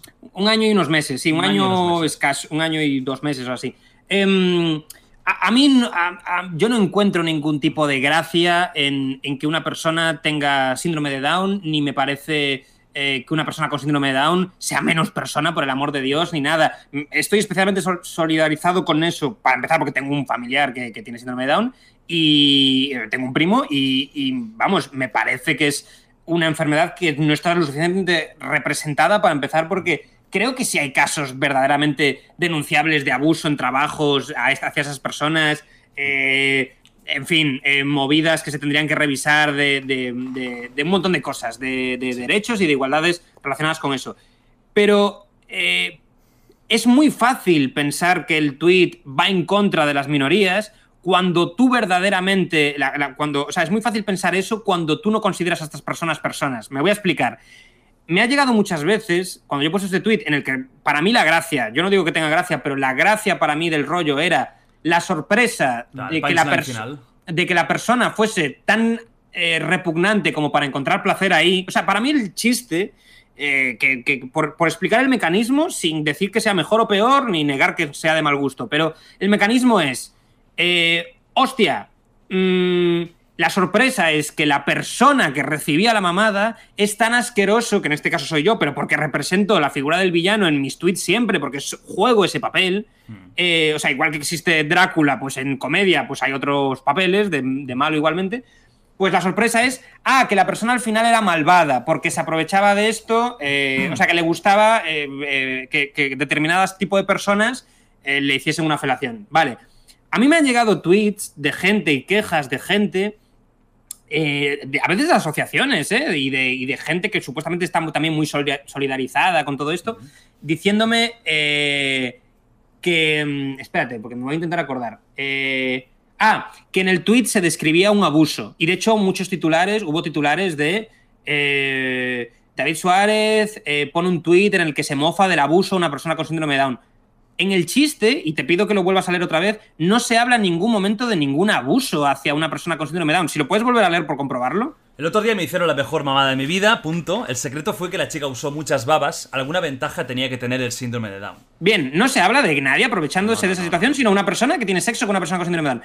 Esta gente considera tan poco persona a las personas con síndrome de Down que valoran que cualquier interacción sexual que puedan tener es porque la persona Es forzada. eh, contraria ha, ha obligado a la persona con síndrome de Down a tener sexo. Entonces es como, tío, las personas con síndrome de Down, lo siento, pero follan, hacen mamadas, reciben mamadas, se lo pasan bien, eh, se ríen con mis chistes a veces también, porque he ¿Tu recibido primo también- ha visto el, el chiste este? no lo sé porque es un primo con el que, con el que tengo relación, pero eh, eh, dada la situación, pues tengo más relación con sus padres sobre todo y Vale. además viven en Asturias y demás y es el típico primo que ves, pero es un primo pequeño y, Vale. y- o sea, pequeño, pero bueno, que, y, y entonces, eh, en fin, que no, pero eh, sí, o sea, no lo sé, igual, igual no le ha hecho ninguna gracia, igual le ha hecho gracia, no lo sé.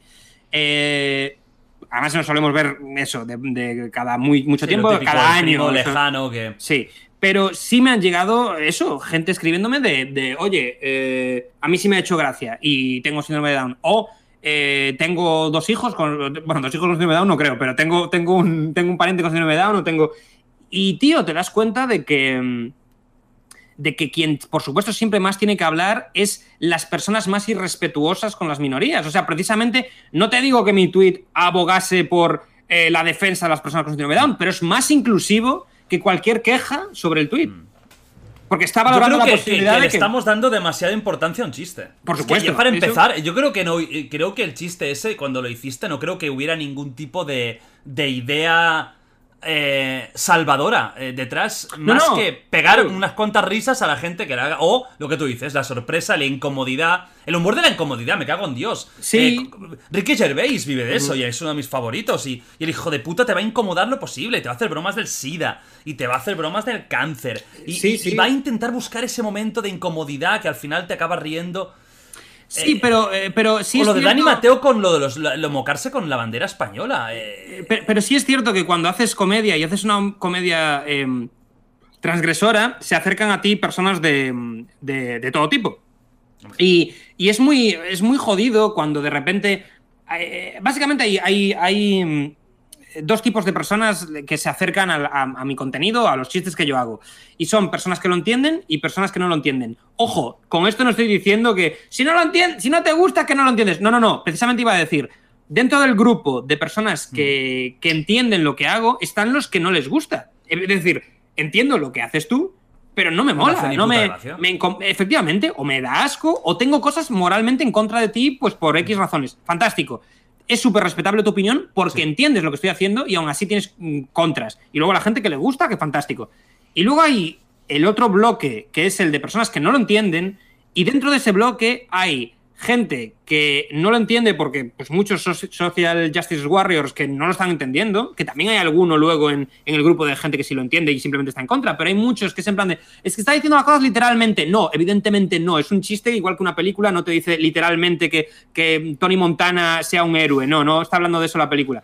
Y, y luego los, los que también son peligrosos son los otros, que son los que eh, no lo entienden, pero están súper a favor. Es decir, gente muchas veces muy de derechas que es rollo, sí, a tope con esto que dices de los maricones y lo de los de síndrome de Down, sí", y es rollo, ¡eh, eh, eh, eh, eh, eh, eh". Entonces, por eso a veces hay que explicar tanto las cosas, porque eh, independientemente de que yo soy, me encanta la incomodidad y es de, la- de- de lo que vivo al final y es lo que, lo que más me gusta, eh, hace falta que cuando rasques en el chiste, al final haya luz, porque si no hay luz, tienes a un montón de peña detrás a las que no vas a poder decirle, tío, yo con este chiste de verdad que no quería, eh, o sea, yo no tengo una consideración de que esta gente sea mm, inferior a mí, o sea, no, no creo en la raza aria ni nada. Entonces, ¿sabes? ¿sabes? Por, eso, por eso he tenido que explicarlo, aunque parezca a ¿Te veces da que... que- pena que vivamos en 2020, 2019 cuando pasó esto, ¿no? En una época súper avanzada,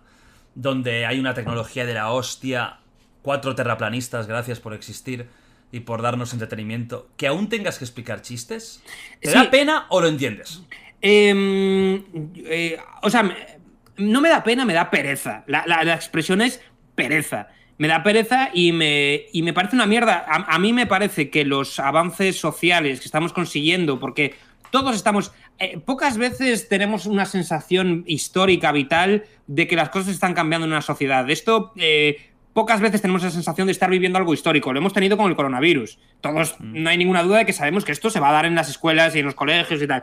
Eh, pues una cosa que, de la que yo estoy seguro, que, que- que se va a dar una especie de. Vamos a tener una noción de que las cosas han cambiado aquí, fue eh, ahora, en, estos, en esta última década, de, de mejoras de libertades o de, de- para las minorías y tal. Yo estoy súper a favor de eso. Y creo que la putada, como en cualquier movimiento social, es que hay un pequeño grupo de personas que son las que de verdad molan y de verdad están velando por los derechos de las minorías y que son las que eh, muchas veces están a la cabeza de las manifestaciones, no siempre, pero a veces, y que son gente que de verdad vela por los derechos de esta gente, y luego una gran cantidad de personas que quieren follar. Y ya está. Entonces, a mí esta gente, a mí esta gente es la que evidentemente me da por culo y me la suda lo que digan, porque es que es gente que sé que está utilizando los sismos para conseguir cosas eh, en su beneficio personal, pero le tengo un profundo respeto a las personas que de verdad Ya, consideran, total. no, no, es que hay que luchar por los trans, porque es que, porque sí, porque es que tenemos que luchar por los trans. No, no, es que hay que luchar por los derechos de tal. Pues por supuesto, y quien se oponga es un imbécil. Ahora bien, entiendo que, que, que, que, da mucha rabia la figura de los que van detrás y son eh, los que quieren follar. Entonces, sí me da rabia porque te encuentras con tres personas que están entendiendo lo que, lo que tú estás haciendo y dicen, ok, yo a tope con tus chistes, no me hacen gracia, pero entiendo el rollo, nos tenemos que reír. Lo que dice Ignatius de, al final, eh, la comedia es una cosa que lo que busca es incluirnos a todos, reírnos de todos para que, para que lo incómodo, pinchar ese globo y de repente eh, todos estemos en el mismo barco. Pero claro, por en medio va a aparecer un montón de gente que, que- no está entendiendo nada, que le tienes que aclarar que, que no es literalmente lo que estás diciendo. Entonces es pereza, es como una especie de sema- como cuando se te lían los cables del auricular y tienes que. Es como, qué puto coñazo. Solo quiero escuchar una canción, pues tienes que hacer ese proceso primero. Entonces, bueno. Es lo que decíamos de, de- de la hipocresía esta de la, de la sociedad actual. Es, pasó algo muy fuerte con también con, por ejemplo, Thorman. ¿Conoces Thorman? Sí, sí, claro. Cuando hizo lo de, hace ya un par de años o tres, eh, la feminista moderna. Sí. Yo soy, eh, él hace el yo soy, yo soy heavy, yo soy pijo. Y tocó donde ha la- dicho cosas muy bestias. O sea, eh, también un humor muy ácido, muy negro. Yo soy español, tela.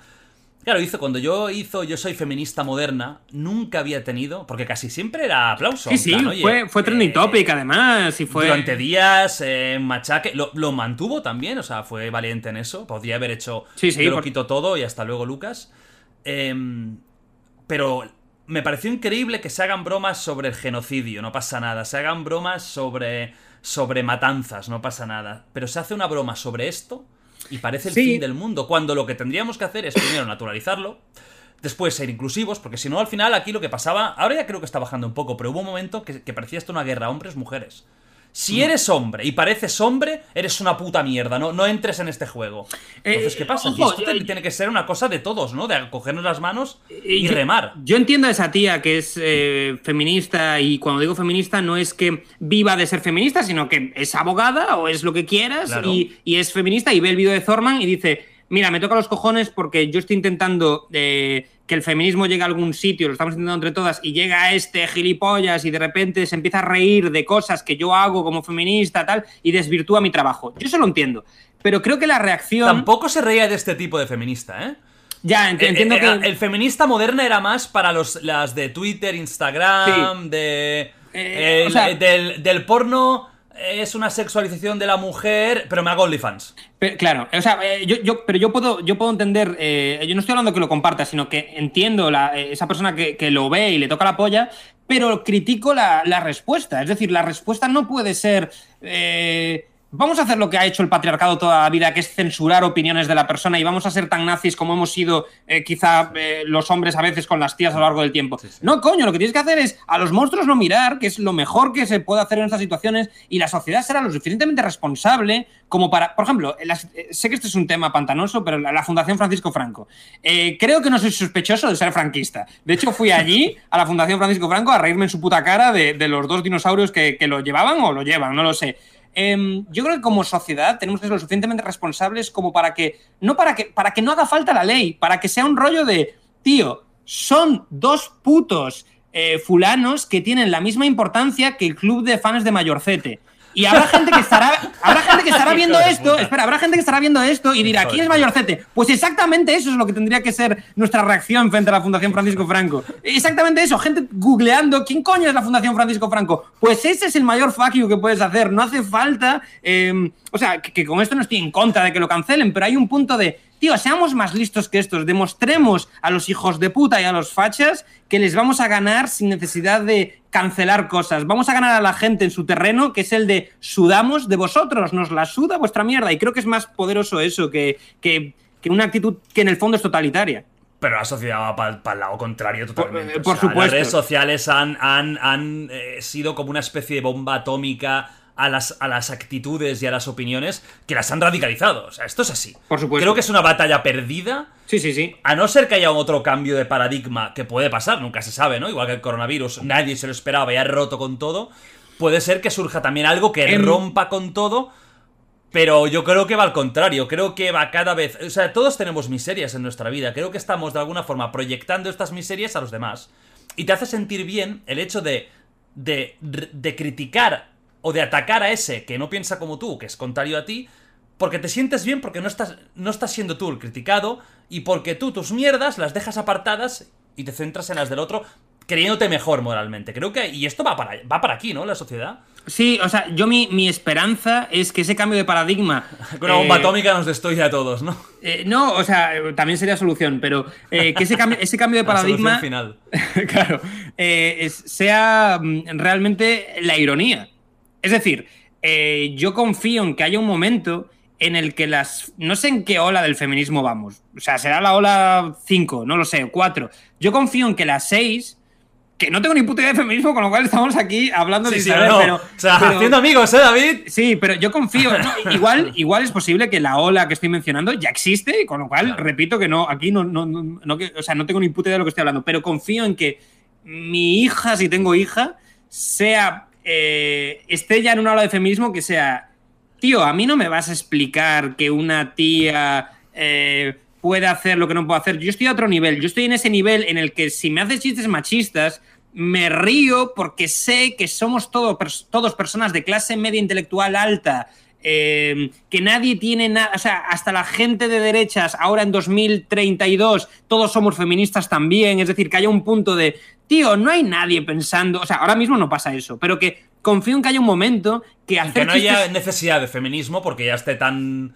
¿No? Sí, Eh, o, eso, eso seguirá habiendo y eso, y eso, eso seguramente esté bien hasta que desaparezca efectivamente. Pero me refiero a. ¿Sabes cuando haces un chiste? Es que, a que hacer chistes de feminismo, hacer chistes de, de- de lo que quieras, sea como hacer chistes de el absolutismo en los reyes. Que digas.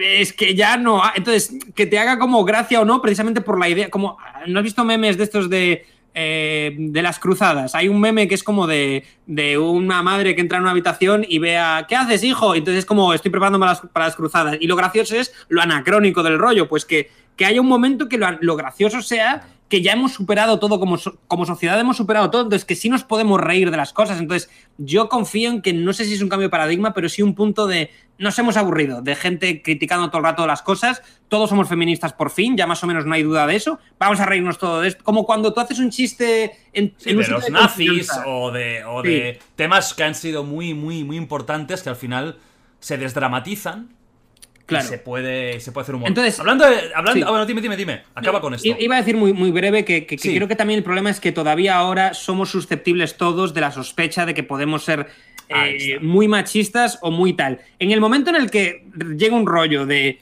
nuestros hijos que ya no van a ser, va a ser Peña más respetuosa que nosotros seguramente y tal. Creo que ahí nadie, nos va, nadie les va a poder decir nada. Es decir, va a llegar un momento que, que las siguientes generaciones, hombres y mujeres, van a ser rollo, tío, todos, o sea, somos iguales, vamos a hacer putos chistes. Entonces, cuando eso desaparezca, creo que no va a, va a haber problema. Pero claro, sigue habiendo eh, putos fachas y puta gente también de izquierdas aprovechándose, en fin. Total, la lucha, la lucha de, de Twitter. Volviendo al tema del humor, antes hemos dejado un poco la cosa abierta. Ah, bueno, no, espérate, estábamos con lo, de, con lo del síndrome de Down eh, y nos hemos ido totalmente a, a- a- a- a Cuenca. Tú publicas ese tweet. Sí. Eh, boom, total, te despiden. Entiendo que, claro, eh, Vodafone You depende de Vodafone, que es una compañía multinacional que dirá, yo tengo que relacionarme con un tío que... eh, Lo entiendo, ¿no? No lo comparto, pero entiendo que las multinacionales van a la pela y van al cuarto y no quieren complicaciones Yo ni lo quieren entiendo. mala imagen. Yo también lo entiendo. Es una me parece una puta mierda y ojalá se hundan todos, menos Google, que ahí estamos en YouTube y Spotify también, amigos. Podéis, podéis seguirnos, amigos, siempre aquí. Te echan y luego, luego viene un tema legal. Ojo, que aún estás ahí. eh, cuéntanos el tema legal. ¿Qué, qué- quién te denuncia? ¿Qué pasó y por qué vuelves a estar ahora en el candelero? Eh, básicamente, una, mm, una asociación de, de personas con síndrome de Down que denuncian el tweet. eh, eh, no sé hasta qué punto puedo hablar eh, de, de cosas, Ah. procesos legales que están abiertos, pero pues déjalo muy, muy por encima y si no lo dejamos y vamos a otra cosa, ¿eh? Sencillamente, eh, creo que mm, eh, el juez de ese momento, vamos, lo ve por encima y, y ve que es una tontería, que es una estupidez y lo, digamos, que cierra el asunto. Lo desestima, ¿no? Lo desestima, ellos vuelven a insistir y esta vez la fiscalía sí lo abre. Eh, no sé con qué objetivo ni nada. Y estamos en una situación en la que va a haber un juicio del cual no hay fecha todavía, pero en el que se va a determinar no si voy a la cárcel, porque lo veo complicado, porque piden... ¿Qué te piden? Creo que piden un año y unos meses, pero no es suficiente porque tienen que pedir... ¿Tienes antecedentes? No, y menos mal.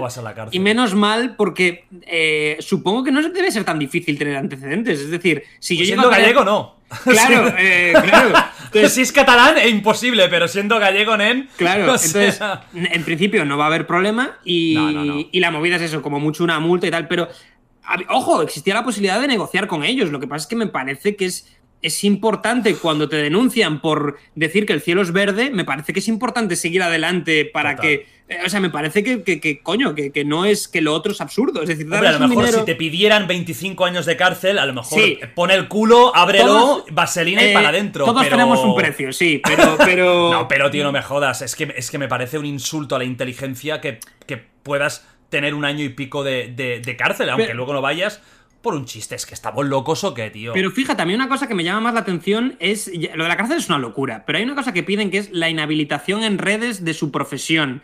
Que es como. Eh, no, no, y encima que no pueda volver a hablar nunca más. ¿Sabes qué me es anticonstitucional? Seguro. Bueno, seguro. O sea, te están privando de tu derecho al trabajo. Claro, a mí lo que me parece más loco, lo de la cárcel es loco, pero lo de ya no solo la cárcel, tendrá que arrastrar el hecho de no poder. Como es, el equivalente a que te pongan un bozal en tu vida. Increíble. Eh, en fin, es una cosa. Es más irrespetuosa que poner un puto tuit, desde luego. O sea, yo podría entender que además de la multa o lo que sea, pidieran unas disculpas. Yo eso lo podría entender porque lo que dices tú, no han entendido el chiste y están ofendidos. Pero que te pidan inhabilitación, que también es una cosa un poco extraña, porque al final esto es un trabajo muy... ¿Qué, qué, pasará? ¿Que solo puedas hacer Twitch, pero redes sociales no? Claro, y, pasa una cosa, que la gente piensa que yo tengo problema con pedir perdón, eh, con pedir perdón a, por ejemplo, a, personas que se sienten ofendidas por mis chistes. Yo soy la primera persona que cuando acabo un bolo y una persona, eh, no, no, un grupo de personas, que cuando es un grupo de personas es que eh, quieren jarana y quieren llamar la atención. Pero cuando una persona se, ha quedado esperando a, la salida de un bolo tuyo para decirte que un chiste tuyo no le ha gustado o le ha ofendido, ojo, escucha a esta persona porque, porque tenga razón o no, se ha tomado esa molestia. Entonces, yo soy la primera persona que cuando me ha pasado eso, y me ha pasado un par de veces, eh, cuando me está explicando, mira, es que mi abuelo tenía Alzheimer y el chiste del Alzheimer no me ha hecho gracia y tal, eh, a mí se me encoge el corazón y, me, y lo que me sale es no pedirle disculpas por el chiste, pero, pero darle un abrazo y decirle, hostia, tío, lo siento, no es contra ti, eh, lo siento mucho, me siento mal porque me ha, hecho sentir mal tu testimonio, porque he entendido, he entendido tu dolor, etcétera, etcétera. Entonces, yo no tengo problema en disculparme con una persona con, con síndrome de Down que me haya escrito. Hasta la fecha no ha habido ninguna que me haya dicho me ha sentado mal. Eh, padres, que por supuesto sí. Lo que yo no voy a hacer nunca, pero porque me parece absurdo, me parece, eh, me parece una cosa de, otra época y me parece una cosa anacrónica y, además estúpida, es pedir perdón por un chiste. Porque pedir perdón por el chiste, ojo, no por las consecuencias que ha tenido el chiste, que eso es un debate distinto. Y estoy.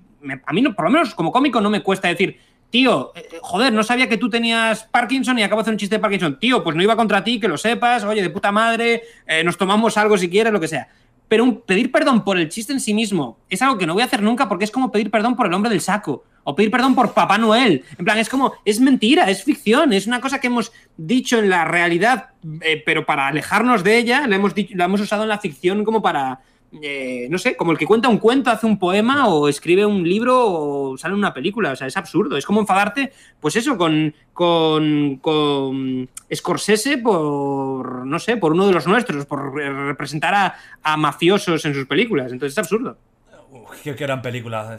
Sí. Mejores de la historia. Eh, tengo, tengo, un colega que cuando, tengo un colega que cuando la pusieron en clase dijo, qué buena esta, eh, One of Us eh, que es Goodfellas en, en original. No me jodas, dijo. dijo One of Us.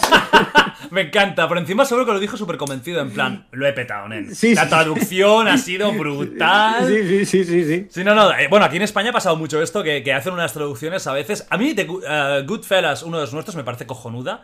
Porque es que, ¿cómo traduces? Ah, Goodfellas es, es, un, es muy de, de, italianos. De, sí. Claro, es muy de. es que el amiguito no vale. El amiguito no. imagínate una película, amiguitos. Claro. Eh, ¿sabes, cómo ¿sabes, cómo tradujeron en la gallega? Que eso es otro tema aparte, maravilloso también, pero cómo, porque hace unas traducciones loquísimas. ¿Cómo tradujeron Gigolo? Eh, me puta. O sea, el hombre puta. Y a No tomar me por el culo. jodas. Y, y- y- y- Pero no existe gigoló en gallego. Pero tampoco existe en castellano, que creo que es una palabra. Ya, puede ser una de esas apropiaciones. Italiana, o debe sí. ser. Sí, sí, pero. O hombre puta. O sea, podría ser. o puto. ¿Sabes? O puto. Bueno, vale. eh, pero. O hombre puta. Ni siquiera Increíble. existe. Como tienes que Qué maravilla, puta. Galicia. Sí, sí. Qué vamos. maravilla, tío. Ojalá os independizáis y fundéis ahí un estado totalitario, eh, loco. No a la Corea del Norte, pero Galicia, tío. Galicia del Norte. No tenemos ganas ni de eso. Fíjate que de las, de las, de las comunidades autónomas con más historia y tal, eh, Cataluña ahí está, País Vasco, eh, Ga- Galicia no tiene ni ganas de independizarse. Estamos ahí en plan hemos y de no, no, no, déjate de historia. Se da la polla todo. Mira, hablando de Emos, va, vamos a hablar de, ahora sí, algo que hemos dejado un poco por ahí, por, por- por- en el aire, el tema Buenafuentes. Sí. A ver, que también ha sido, no, yo no diría polémico, pero sí que, que- más que polémico fue como muy sorpresivo, ¿no? Tú empiezas en Buenafuente, en tres programas, y luego hay una aparición tuya, que aquí hay mucho, mucho misticismo, hay gente que dice que todo estaba totalmente preparado. Yo, yo no lo sé, y de verdad, no he hablado con él de esto, por lo tanto no lo sé. Yo digo mi opinión. Yo creo que a Andreu le sentó como una patada en los cojones el, el gag, diga, la opinión, ¿eh? La imagen. Y, que- y que quizás es cierto que ser humorista le da un poco más de manga, pero yo creo que un poco se ofendió. Cuéntanos, ¿qué pasó? Bueno, Yo- muy resumido es que el tío fue eh, haciendo. Ya sabéis cómo es David. David es.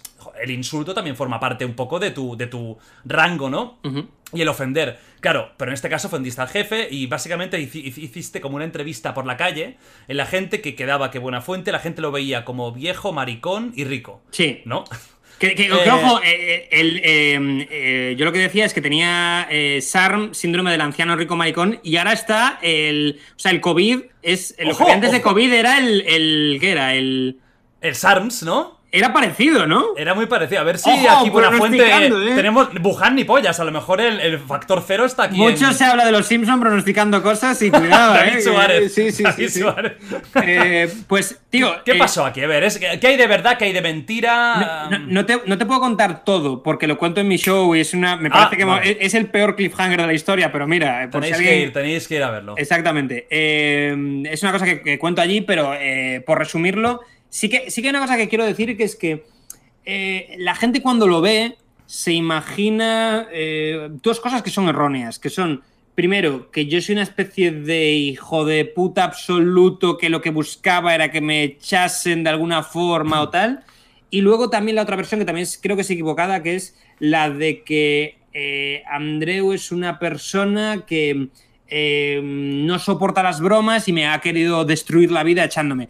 Yo creo que él, como todo famoso que es tan famoso como es Andreu Buenafuente, es decir, una fama que no es la de, no sé, quien me digas, no, fama de esta de buah, burbuja de famoso loca, creo que él no... mm, O sea, ni se acuerda. O sea, yo creo que él, o sea, se acuerda, pero creo que él es como que su vida debe ser básicamente eh, caras que aparecen y se van. O sea, su cara, su, su vida debe ser una especie de cosa de burbuja en la que la gente le dice, eh, ¿quieres este traje o este traje? ¿Quieres no sé qué, no sé cuánto? ¿Sabes? Mítica cosa de, de película, de vida loca y tal. Entonces, yo he ocupado esto de su tiempo. Es decir, que no ha habido una especie de confabulación malvada de Movistar. No, yo creo que ha sido un rollo de mal rollo personal entre vosotros. Claro, creo que es más, más, más como que a él no le gustó mucho el rollo.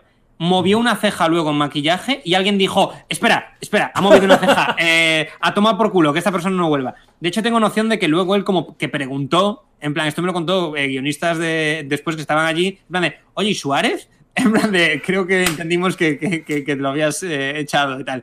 Entonces, eso, eso por un lado, por reivindicar su imagen, porque coño, ni, ni somos amigos ni nada, pero es un tío al que profesionalmente le tengo respeto y, que, y que siempre me jode porque veo siempre como que él sale como una especie de, de- Creo que si de algo peca es de no estar conectado en absoluto con la realidad, pero no creo que sea mala persona. Sí, o sea, de. Soy tan Sí, famoso. bueno, de. Claro, eh, ya llevas tantos años, has visto tanto, lo tienes Sí. todo tan garantizado que debe estar un poco flotando. Sí, pero, pero absoluto creo que, que- que- que hablan de él, que es un buen tío y me lo Sí, creo. no, no, y también gente que lo conoce me ha hablado muy bien de él. Sí, pero, mm, eh, pero eso, básicamente, eh, el tío, yo, yo hago una sección en la que para mí el chiste estaba en una realidad que yo creo que no es su realidad, pero es la realidad de muchos hombres ricos de cincuenta y pico años, que es en plan de lo tengo todo, me apetece Pero comerme ese una polla. rumor de gay. Hace Hacia- años, ¿eh? que estaba. Yo es que luego me enteré, me Cuando ya en Cataluña, claro, yo soy catalán, cuando él hacía la cosa, la cosa nostra, creo que se Sí. llamaba, ya había ese rumor, que yo tampoco nunca entendí por qué. Yo luego lo busqué. Porque no es algo que digas, ay, tú ves un Boris Izaguirre, hombre, tampoco científico de la NASA no tienes que ser. Claro. Pero con buena fuente había como ese, como ese rumor siempre. Y dices, como con Guardiola también estuvo muchos años. Eh, con Pep Guardiola. Sí, pues yo no. eh, yo esto Ni lo supe- sabías, ¿no? No, no, no. Yo lo supe a posteriori que me escribieron y me dijeron. Oye, esto es por tal, porque sí se decía que tal. Y yo, what the fuck. increíble. Yo el mío, el- el- para mí el chiste era eh, cualquier figura de 50 y pico para arriba, o sea, pero me vale resines, quien quieras. Eh, hay como esta cosa flotando del. Habéis visto de todo. Eh, ¿Sabéis lo que decían de. Lo que decían de. mm, Joder, no es Robert Redford, es. Tom Cruise. no, era Marlon Brandon, perdón. Que Marlon Brandon se iba hasta París. a un- a- simplemente a pasar la noche en un sitio que era el pato azul o el ganso azul o el ganso no sé qué, a, a- a follar con gansos.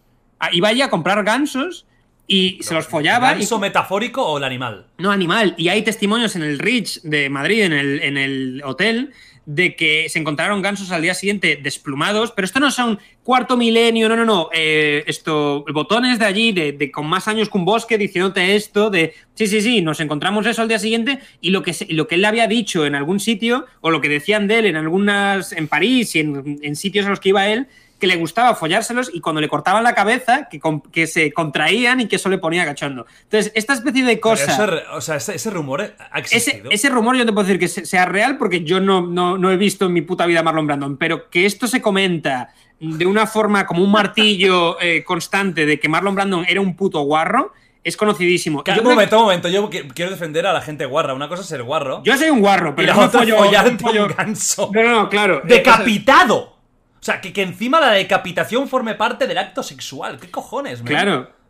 O sea, esto, esto es lo más depravado. O sea, yo eh, creo que los, los, los, eh, granjeros que se follan a vacas deben de estar. Yo estoy en primero de la ESO. O sea, Claro, esto es- esto tienes, es nivel tienes que haberte pasado X vídeos y, y haber ido mucho más allá. Sí, sí, sí. Pues em, eh, lo que quería decir con esto es que está esta cosa eh, pululando por encima de la gente famosa de cuando tú has sido un tío, no es el caso de Andreu, no, es un, no ha sido un sex symbol nunca, pero cuando, eh, o sea, cuando, Cuando lo has sido- hecho todo, eh, cuando lo has hecho todo, efectivamente. diferentes. Entonces, a mí me hacía gracia, sin, sin Andreu ser eh, nada de eso, me hacía gracia como el insinuar que era gay, eh, eh, pero, pero en un juego con él, en un juego de, de- de vamos a jugar el hecho de que tú fueses un supuesto Marlon Brandon, ¿qué tal? Y ahora, pues, eh, te has vuelto gay, porque tienes pasta y te lo puedes permitir.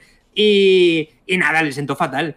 Los motivos por los que le sentó fatal. Le sentó fatal de verdad, entonces. Le sentó mal, lo suficientemente mal como para decir, eh, no sé si llegó a decir que se vaya este tío de aquí, pero sí como, buf, ya veremos qué hacemos con esto, pero me he sentido incómodo en esta sección.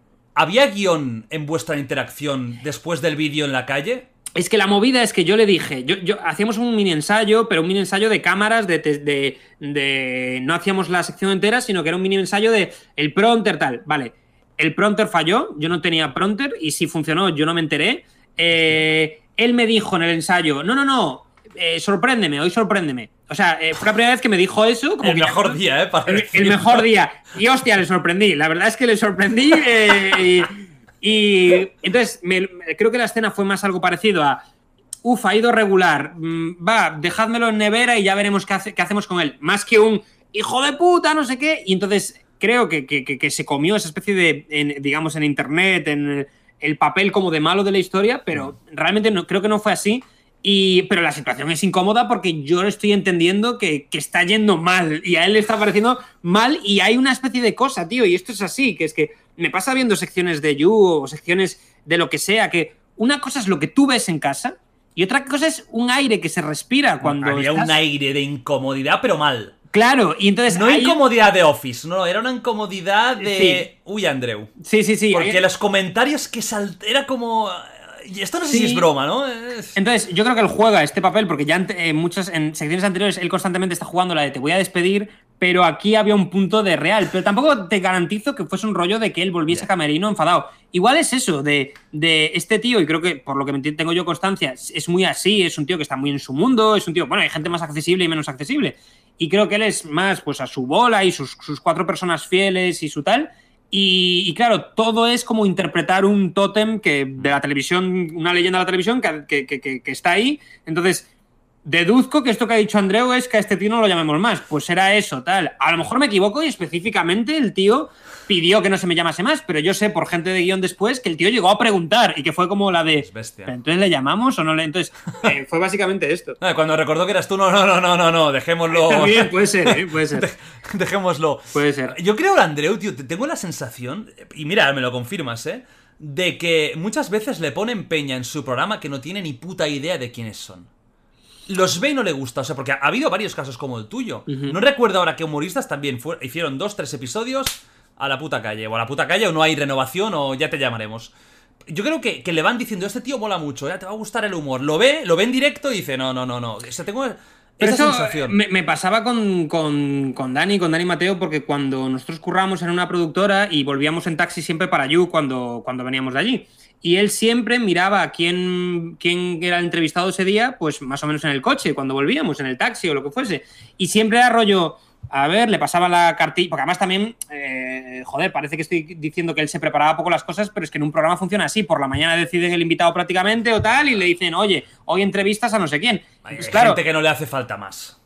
También, y entonces de repente, sí, sí, también es eso, y, de repente le llegaba al móvil y no sé quién era o sea, la, la, esta, el dossier de horarios y tal, era, hoy entrevistas a Hinckley Clinkley, que tiene un canal en TikTok, y era rollo, ¿quién es este? Y yo le explicaba, y él veías a una persona rota, en plan de, me cago en la puta, que no sé, no sé ni con quién voy a hablar hoy y tal. Y, bueno, eh, Broncano ha hecho arte de esto. Claro, Broncano Me suda la polla quién eres. No, te voy a ver después del programa, pero vamos a reír, ¿no? Si te voy a preguntar si te gusta ver follar a perros. Pero eso es lo inteligente, el explicitar todo. De hecho, la, digamos, la corriente que, ha seguido todo esto, y me parece muy guay, es eh, explicitar los errores, que es algo que no se hacía antes. Eh, Andreu es mucho más de tele antigua o tele clásica, llamarlo así, de ocultemos lo malo y dejemos lo bueno, y un acierto que ha tenido Broncano, y creo que en eso se ha sido muy rompedores, el fallo pongámoslo sobre la mesa. Que eso es muy inteligente porque te libra por completo de, que la. Porque es muy incómodo estar tú en tu casa dándote cuenta de un fallo y que no lo digan. Pero en el momento en el que lo dices, eliminas por completo el fallo. Es como, vale, es evidente, ahí está, lo, han explicitado. O sea que. Total. No, Broncano es un crack. Eh, me gusta mucho y sobre todo eh, no pensaba que llevara también entrevistas y aunque las lleva como el culo tiene gracia. Porque él no entrevista. O sea, es que él es más un eh, es que le faltan las pipas y el parque. Es que es ese tipo de conversación. A, mí no me gustan tanto sus entrevistas. O sea, a mí me gusta él mucho y me parece que es un muy buen cómico. Y, pero me gusta más como conductor. Me parece que es un tío que vuelve fácil todo porque ha dinamitado toda esta mierda de volvemos en unos segundos y tal. Se lo ha cargado ya y es él.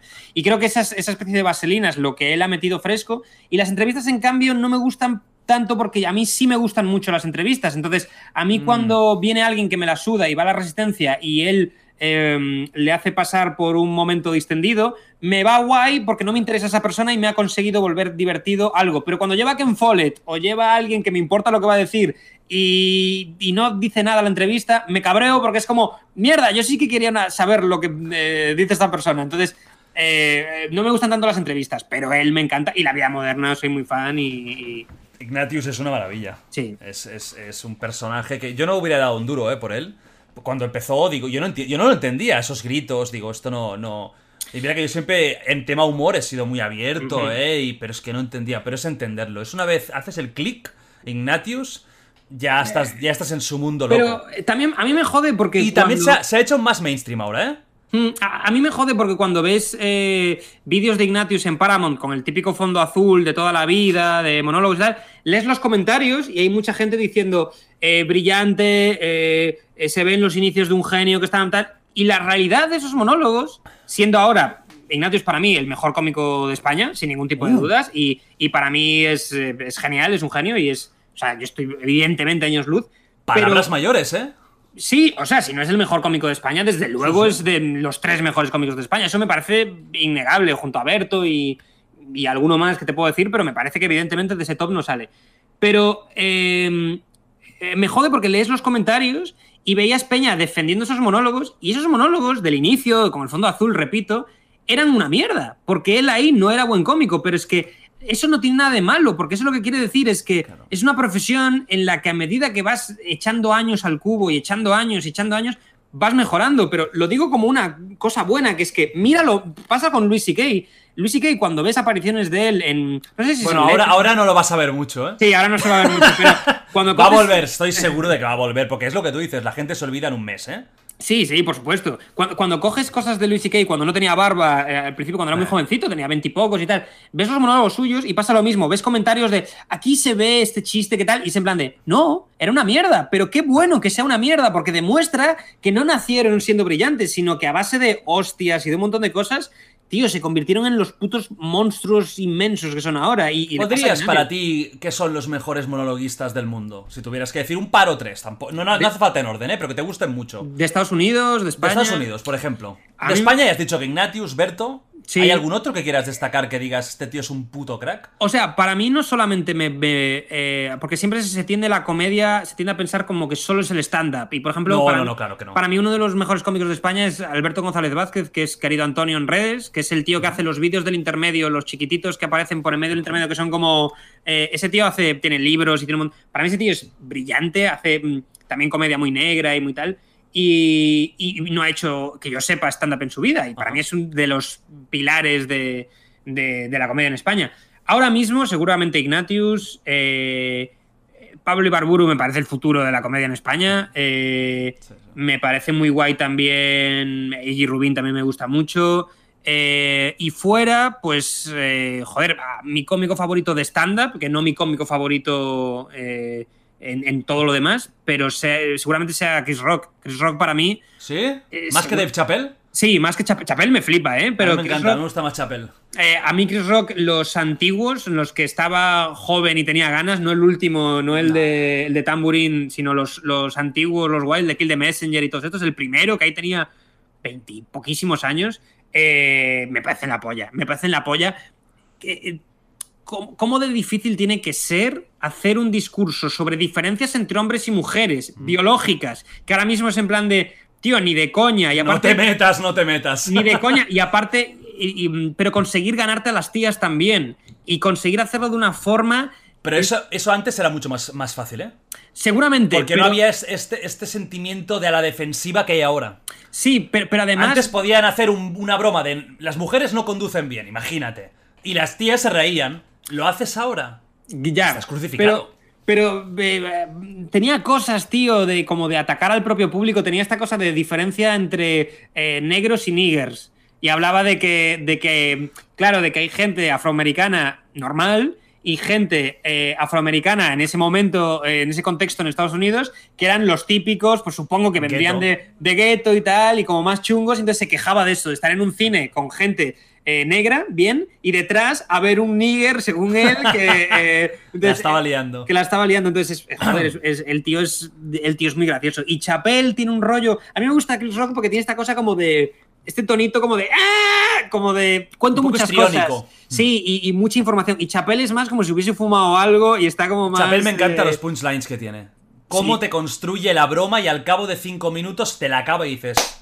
Brutal, no me lo esperaba. Y, mola, y, y Chapel tiene una cosa que mola mucho, que es que todos le hemos comprado, que eres una persona, por supuesto, respetuosa con todo el mundo, sabemos que es eh, buena persona, que no tiene nada en contra, eh, no es sospechoso de persona de em, malvada. Entonces, se puede permitir de vez en cuando hacer un chiste de ¡pa! que cae como una especie de lluvia de Dios, ¿qué es esta cosa terrorífica que has dicho? Y mola mucho, sí, sí, sí. A mí de la época clásica es muy típico, pero es que Eddie Murphy en el Delirious me encantaba. Sí, el O sea, parece- también, el Ro de Murphy mola un montón. Sí, sí, sí. Sí, sí, era esa, esa época suya de las imitaciones, de- del, traje de, del traje de cuero rojo. Sí. Eddie Y- Murphy. Ojalá, dicen que va a volver ahora Eddie, Eddie Murphy al stand-up. Sí. Ojalá, a ver, a ver cómo vuelve, si Es- vuelve con ganas. Está 2020 temblando, en plan de. eh, ¿Qué va a pasar? ¿Qué va a decir este tío de los gays? Eh, por favor. eh, sí, sí, está, está la cosa. Pero sí, luego de gente. mm, eh, Fleabag, ¿has visto la serie Fleabag? No, tío, me la han recomendado Me mucho. la pero- recomendaron, a mí la vi y es espectacular. ¿Sí? Esa, esa tía es Dios. Pues, pues sí, Esa tío, tía es la, Dios. la- la veré, tío. Es, es tener un- eh, lo que dices tú, un humor sin tabúes. eh, Se ríe de ella, rompe la cuarta pared, se ríe del sexo. Es, es, es Pues- brutal. Lucy Kay también me gusta mucho. Me Sí, gusta tío, mucho. eh, Luis, joder, Luis, lo, lo hemos olvidado porque, porque lo hemos mencionado antes, pero Luis, tío, Eh, es increíble. Es- es y- increíble. Y, además, ves que la gente brillante es brillante porque consigue hacer fácil algo que. hacer que parezca fácil algo que es de las cosas de verdad más difíciles del mundo. Y ojo, yo no creo que la comedia sea difícil. Creo que la comedia es un, es un trabajo de sinvergüenzas en el que no tienes que madrugar, eh, generalmente. Y es muy agradecido porque en qué otros trabajos te aplauden cuando haces tu, tu movida. No, no conozco muchos trabajos que te aplaudan No. cada 13 segundos. Pero cuando eres. Cuando tienes ese, ese nivel de bueno, creo que sí que empieza a ser muy difícil. O sea, cuando creo que creo que hacerte como tu cosa y tal y disfrutar como en los opens y tal, eso está al alcance de todo el mundo. Pero cuando estás arriba, mantenerte y todo el, ray- el rollo, buah, tío, tiene que Nah, es ser. tremendo. A mí, a mí me ha gustado mucho la- la- la- el stand-up siempre. Nos dejamos mucho. Ricky Gervais también fue un Sí, revolucionario tío. en su momento, brutal. El estilo británico, ese ácido. Un tío que Eh, también se, lo per- se le permite luego se le permite barbaridades. Además, súper buen actor, ideas de la hostia. Sí, tío, y- Bill Burr, bueno, Bill Barr, que también es un tío súper cañero. Andrew Eh, Schultz. eh, mola mucho, no sé si has visto Paper Tiger, el, el- el- No lo he visto. El último especial está muy No, guay. ¿Que está en Netflix? Está en Netflix, sí. Hostia, échale un ojo. Eh, Lo- a mí- miraré. A mí mola mucho porque. mola mucho porque, la, porque dice cosas que independientemente de que estés de acuerdo o no, que yo estoy de acuerdo con algunas cosas y otras no, pero incluso con las cosas que no estoy de acuerdo, molan porque las está diciendo en el momento que las está diciendo. O sea, el monólogo tiene una sensación de. Es especial de. Esto está grabado en 2003. Y no, la gracia es que lo está haciendo en 2020 y hay una sensación de. Dios, parece que esto que se ha escrito en otro momento, pero es que eh, cae como una especie de lluvia ácida y mola, mola un montón, tío. Está muy guay. Me encanta. Bueno, vamos a ahora a trabajar un poco como, como cómico. Te voy a dar unos cuantos conceptos ¿Vale? ¿Vale? Muy así, un, un poco abstractos. Y tú defínemelos, eh, bueno, pues un poco con pocas palabras, pero a tu rollo, ¿vale? Vale. ¿Estás preparado? Eh, preparado. Venga, empezamos. Santiago Abascal.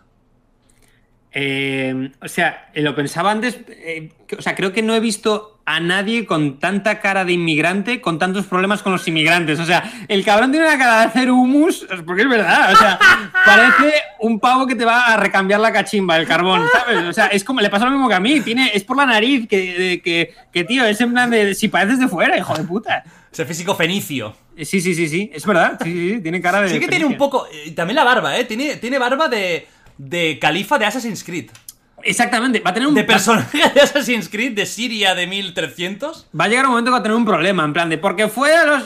Un momento, espérate. Va a, ser rollo- va a tener hasta los colgantitos que se ponen en la barba, ¿sabes? En plan de. Molaría que se hiciera, como hemos hecho algunos, el, el estudio genético ese. ¿Te imaginas que le sale 74% árabe? Eh, ¿tú O sea, has sería hecho? maravilloso. Sí, ¿Tú te- sí, sí. ¿Y qué, te- qué ha salido? Hostia, eh, caucásico gran parte, luego había eh, griego, eh, había árabe, había... Claro, es que casi todos los españoles tenemos No, y- yo sé que, que- que me- si me lo hago me va a salir. Va a salir ahí, tú- a lo mejor tu primo está en Marrakech. Sí, sí, sí, vamos, lo tengo clarísimo. Sí, sí, sí. Bueno, otro, va. Eh, Vale. Concepto, España.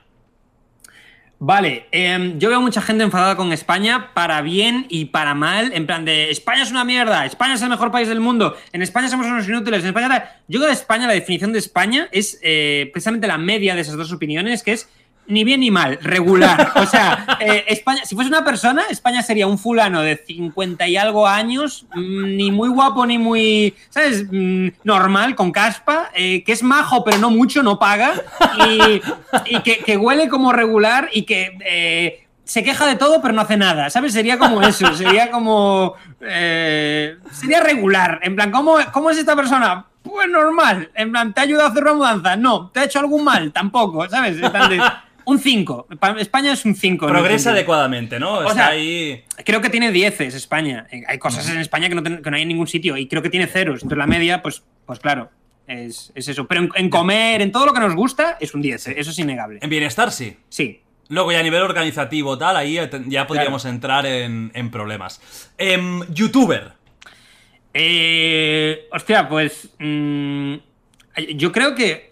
Como que el youtuber ha, desa- ha desaparecido un poco ahora. Porque ha desaparecido. O sea, ahora hay como que es más, la gente está más en Twitch y tal. Y yo creo que ahora es el momento en el que hay cosas más interesantes en YouTube. Porque hay como más cosas de divulgación y, y también hay mucho cosas de memes, mucho shitposting y muchas mierdas guays. O sea, yo creo que, que es una pena porque es como que, no sé si va a desaparecer YouTube, pero se, se le está complicando la vida a YouTube por Twitch y tal, en el momento en el que creo que, que, que igual es menos interesante porque ya no hay gente haciendo series ni, ni gente haciendo cosas. Pero era cuando era más profesional, como más de, de- de te explico una canción o analizo un tal. Entonces, da como un poco de, de rabia, tío. Sí, yo creo que la ficción en YouTube, as- eh, la gente se dio cuenta de que en el 95% de casos te gastabas mucho dinero y no valía la pena. Exactamente. Porque luego haces un culo abierto y tienes dos millones de visitas. Efectivamente. Y claro, al final, a, a la tercera hostia dices, eh, mm, ¿cómo? Claro. O sea, ¿para qué? Exactamente. Sí, sí, sí. O sea que el futuro es Twitch, está claro. Pues mira, eh, siguiente concepto, Twitch. Eh, solo puedo decir que el otro día hice una prueba, un intento de prueba, y eh, tenía que haber hecho más intentos de prueba. Es decir, yo llevo, llevo como dos años fingiendo en conversaciones que sé lo que es Twitch. O sea, llevo dos años eh, en que la gente sacaba Twitch en algún contexto y yo, sí, sí, sí, sí, sí, sí, sí. Y Discord también, Discord sí, sé lo que es y tal. ¿Sabes? En plan de el camino hacia el boomer. Pero sí, eso, Twitch, eh, punto TV, David Suárez Twitch, eso. Eso, ¿no? La definición de Twitch es esta. En la promoción, exactamente. la, la promoción. Vale, un eh, personaje histórico maravilloso, el Fari. El Fari, eh, yo voy a decir sin ironía, porque también A veces esto hay que aclararlo, porque parece que cuando hablas de gente así siempre vas a estar de coña y no es así. El, eh, la mandanga y eh, apatrullando la ciudad, y estoy excluyendo las otras porque me gustan menos, en plan la de. eh, joder, Caro Birubiu y todas estas que a mí no me gustan, pero mandanga y apatrullando la ciudad me parecen dos temazos. Esto, esto que vaya por delante. Y luego hay un vídeo que recomiendo a todo el mundo que es un vídeo del Fari en el programa de José María Íñigo eh, con su madre, o sea, con la madre del Fari, y la madre del Fari es el Fari. O sea, eh, eh, es igual. Es, es como la madre del señor Barnes que tiene la cara del señor Barnes. Pues Sí. igual. Entonces es el Fari con una peluca. Buscando la madre, la madre del Fari o Fari José María Íñigo y os saldrá. A mí me pa- me parece un personaje de, sin ironía también maravilloso. O Sí, sea, sí, sí. Personaje de la época, a ver, de esa entrevista, ¿no? De la mujer blanda. Es el Bilbur, es el Bilbur de. Hombre, la mandanga para mí tiene el mejor videoclip musical de la historia. Sí, Esa sí. intro primera, aplástate aquí que estoy a gustísimo, eh, cogí la nave, cogí el auto. Y, sabes, es increíble. sabes lo que es la sinestesia, ¿no? Esta cosa de eh, oler colores. Oler, colores, todo eso. Yo veo ese vídeo y me entran ganas de fumar. Me- me- me- te lo juro. Sí, eh, sí, sí, sí, sí, sí. Es un vídeo con olor a hierba. Sí, Pero sí, hierba buena, ¿eh? O sea, no, no de la mierda que te venden ahora eh, del chocolate, eso, que eso. No, no. De, de calidad, de calidad Fari. Totalmente. Me- El mejor vídeo de la historia, probablemente el de la mandanga del Fari. Bueno, reggaetón. Pues tío, no me gusta el reggaetón. Eh, creo que mi- la única canción de reggaetón que me hace un poco de gracia y me gusta es eh, eh, Pobre Diabla de Don Omar, que me, me gusta. Y, y las de Pitbull, porque son tan, eh, tan eh, over the top, son tan exageradísimas que me hace un poco de gracia. Pero no me gusta el reggaetón, pero hay una cosa que me gusta menos, que es la puta peña de no me gusta el reggaetón. O sea, la peña... Yo, yo. Buah, tío. Me encanta, yo soy uno de los. de Buah, los- pues yo soy el presidente. Somos la peste, somos la peste. Sí, sí, tío, porque es como. A mí no me gusta el fútbol, pero. Y no estás dando por culo todo el día. Exactamente, que- tío, exactamente. O sea que, que sí, eres, eres mi enemigo. eh, Antes mucho más, yo antes era el típico, pero además me enfadaba, ¿eh? Y, y en las discotecas lo ponían y yo me cruzaba de brazos en plan, esta mierda no la voy a bailar. Pero ya con los años te vas un poco... claro, dices, bueno. Cuando llega el trap dices, el reggaetón estaba bien, estaba bien. no". me quedo con el reggaetón. Bueno, a ver, otro, otro crack mundial. Francisco Franco Bahamonte. O Bahamonde. Eh, es bastante kawaii. ¿Te imaginas que iba a- es kawaii? No, eh, Franco protagonizando un anime, me encantaría, tío. Eh, claro, eh, pues eh, no sé, un hijo de puta que nos trajo el menú del día. Eh, algo bueno tenía que traer. El menú del día lo trajo Franco, no sé si lo sabes. Sí, sí, sí. El, esto. el- eh, no, no, no sé más. O sea, en mi nivel de historia. me encanta, me o sea, encanta. tengo, la, tengo los datos que tiene un, eh, un titular de clickbait, que son nada, el titular en sí mismo y se acabó. Y luego un GIF de las Kardashian. O sea, lo único que te puedo decir es. O sea, eh, fuente, mis cojones 33, ¿no? Exacto. Básicamente. hizo, vale. hizo el menú del día porque le debía ser algo que, le, que económicamente debió ser rentable para el país. Instauró el menú del día, creo, en ¿Te lo ha comentarios. contado el mismo que lo de Marlon Brando y los gansos? Es Exactamente, sí. Eh, Todo esto me lo cuenta mi repre y ahora no es coña porque me lo, ha, me lo ha contado el mismo tío, efectivamente. Le pediré explicaciones. Igual esto es Pi- mentira. Pídele ¿eh? porque lo siguiente que te va a contar, eh, yo qué Sí, sé, sí, ya. a saber. Eh, ¿Sabes que Jordi Wild hace una cosa con eh, gansos también? A él le van los cerdos ahí, o sea, ya lo próximo. Claro, a ver, claro. eh, ojo, eh, Puigdemont. Puigdemont, eh, pues tiene mucha cara de otaku, tío. Tiene como cara de.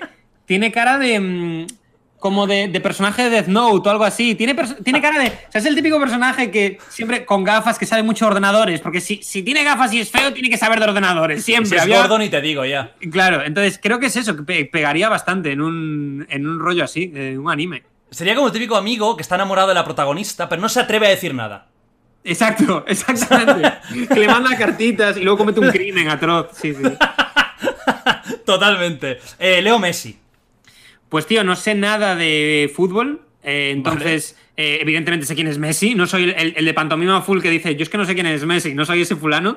Pero, pero no, no, no sé lo que está pasando. Sé que, que se va del Barça y al final no se va o algo así. Yo llevo viviendo, o sea, sé quién es, quiero decir, sé quién es Guardiola, sé quién es Cristiano Ronaldo, sé quién es Messi, para de contar. Yo llevo viviendo con las mismas palabras de fútbol desde hace 10 años para sobrevivir en conversaciones que son Rivaldo, Zubizarreta, Corner y Pachanga. Pachanga es la que más uso y, y ya está, y con eso tiro, con eso voy, voy para adelante. O sea, con cinco palabras tienes ya para aguantar unos cuantos Claro, años. entonces Messi, bien, lo que sé es que es el mejor jugador del mundo en teoría y que es medio tonto, es lo único que sé. Es un- Hostia. Bueno, es lo que me han contado, yo no sé nada de fútbol. Yo, lo Te que... lo ha contado uno del Madrid, ¿no? Me imagino. yo, yo soy el, el, eh, la palabra, en los- las búsquedas relacionadas en Google, pues yo soy eso, en plan de lo que me han contado. Eh, eh, Messi, tonto, mejor jugador del mundo, ya está, lo que tengo es eso.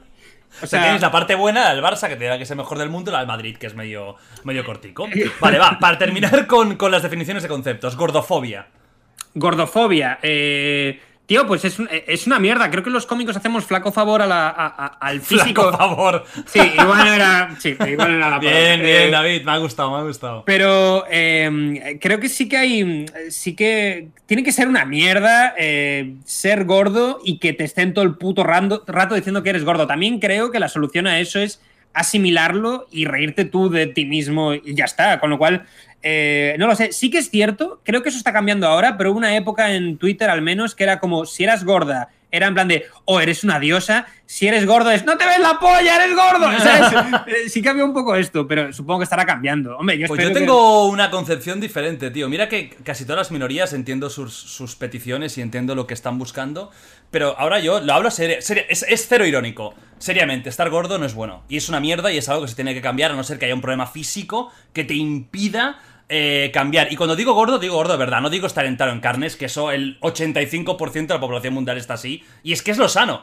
Lo que no es sano es estar también súper cachas porque el Sí, cuerpo no está hecho. o sea- Pero a mí no me parece bien el concepto de estoy súper gordo, quiérete a ti mismo, Eh, eres precioso, eres preciosa. No, Yo creo que no es le- una cuestión de, fis- de, de guapo, es una cuestión de que no es sano. Yo creo que se le Para las articulaciones, para todo. Pero, pero se le debe- es decir, si eres un padre eh, diciéndole esto a tu hijo, me parece que es legítimo. Pero si no eres eh, nadie que tenga como eh, un motivo, ¿no? Para, para, para imponerte sobre alguien, Ah, vale. creo, que, creo que sería el equivalente a, a meterte cocaína. Todos tenemos claro que está mal, pero, pero no se me ocurriría decirle a alguien, no te metas cocaína. O sea, se lo puedes decir, pero no ser chapas. Entonces, yo creo que es un rollo como de que la gente quiere ser gorda, tío, que sean gordas. Ahora, que es, efectivamente, yo estoy de acuerdo. La doble moral del. No, no, encima eh, te salen rayos láser por los ojos y cagas oro. No, te mueres antes. O sea, eso, eso, eso está claro.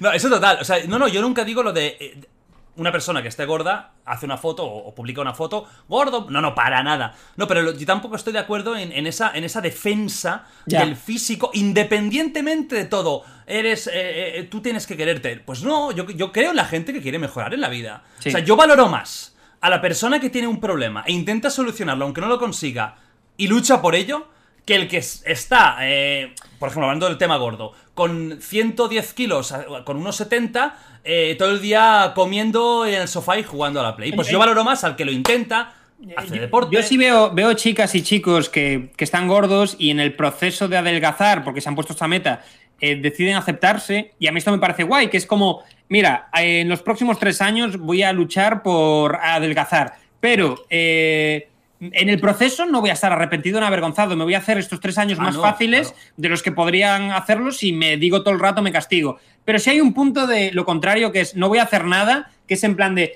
he conseguido aceptarme por fin después de estos años, bla, bla, y ves el típico tocho larguísimo en Instagram de una foto del cuerpo de estas personas y tal. Y realmente se podría sustituir por me he rendido. Le he dicho que no a la vida. Le he dicho a la vida no pases. Eh, ¿Sabes? Entonces, es un tema de sinceridad. Es decir, ok, pero di, mira, tío, no me apetece ponerme a correr, ya está. O a lo mejor no, ojo, a lo mejor sí que es cierto que es como que es más duro para unas personas porque los metabolismos son distintos. No, Y hay gente que por tema de tiroides, por tema físico, por tema de medicación, corticoides, Claro, estamos quitando estos engorda. temas. Yo estoy hablando de una persona normal que no tiene ningún problema fuerte físico y que simplemente, ojo, tiene derecho a estar gorda mil. Pero lo que me parece ilógico es que se le aplauda por el hecho de estar gordo. Sí, eso es. sí, y decir a alguien, hostia, estarías mejor físicamente de salud si adelgazas, para mí no es gordofobia. Yo creo para que mí es ser honesto, tío. Yo, pero, pero ya, yo te digo que no merece un aplauso, pero ya no por el hecho de, oh, está gordo, sino que creo que hay pocas cosas que merezcan un aplauso en esta vida. Entonces, no puede ser que tener lorza sea una. O sea, eh, tiene que ser, eh, no sé, tío, hacer algo meritorio, pero, pero, pero no estar gordo. Pero si tienes un problema de tiroides, pongamos, y estás luchando contra ello, quizá un aplauso sí me parece lícito. Pero el hecho de, de por sí, hola, mi facultad es la de estar gordo, apláudeme. No, eso igual no. Bueno, ya está con las definiciones. Vamos ya acabando. Eh, nada, los últimos minutos. Es posible, ojalá que no, eh, ojalá que no, pero bueno, es posible que nos vuelvan a confinar. ¿Tú Sí. qué cosas eh, se podrían hacer? ¿Qué recomendarías a la gente que, se, que, que si la confinan? Es, porque también hay mucha gente en Latinoamérica que a lo mejor también pues está confinado, la van a confinar. Ojalá que no, repito. Pero ¿y si pasara? ¿Qué cosas eh, se podrían hacer en casa? Y ya descarto onanismo, ¿vale? Lo que es la, la payaringa, Vale. es algo que es muy sano, evidente, y no Pues- hace falta decirlo evidente. Puedes apuntarte a patreon.com barra David Suárez. O hacerte Eh, OnlyFans. También hacerte Only- Oye, hacerte OnlyFans. eh, esa es una, ¿eh? Eh, Eh, pero en OnlyFans, tú lo sabes, solo hay, solo hay tías enseñando el, el culo. Y, y- o también hay OnlyFans rollo de educativos. Y lo digo de verdad, o sea, lo digo pregunta eh, yo, totalmente no en lo, yo no lo sé. O sea, sea, sea, mm, ¿Es solo no sexual OnlyFans? No lo sé, yo quiero hacerme un OnlyFans de rellenar facturas, de yo grabándome haciendo el IVA, eh, todas esas cosas.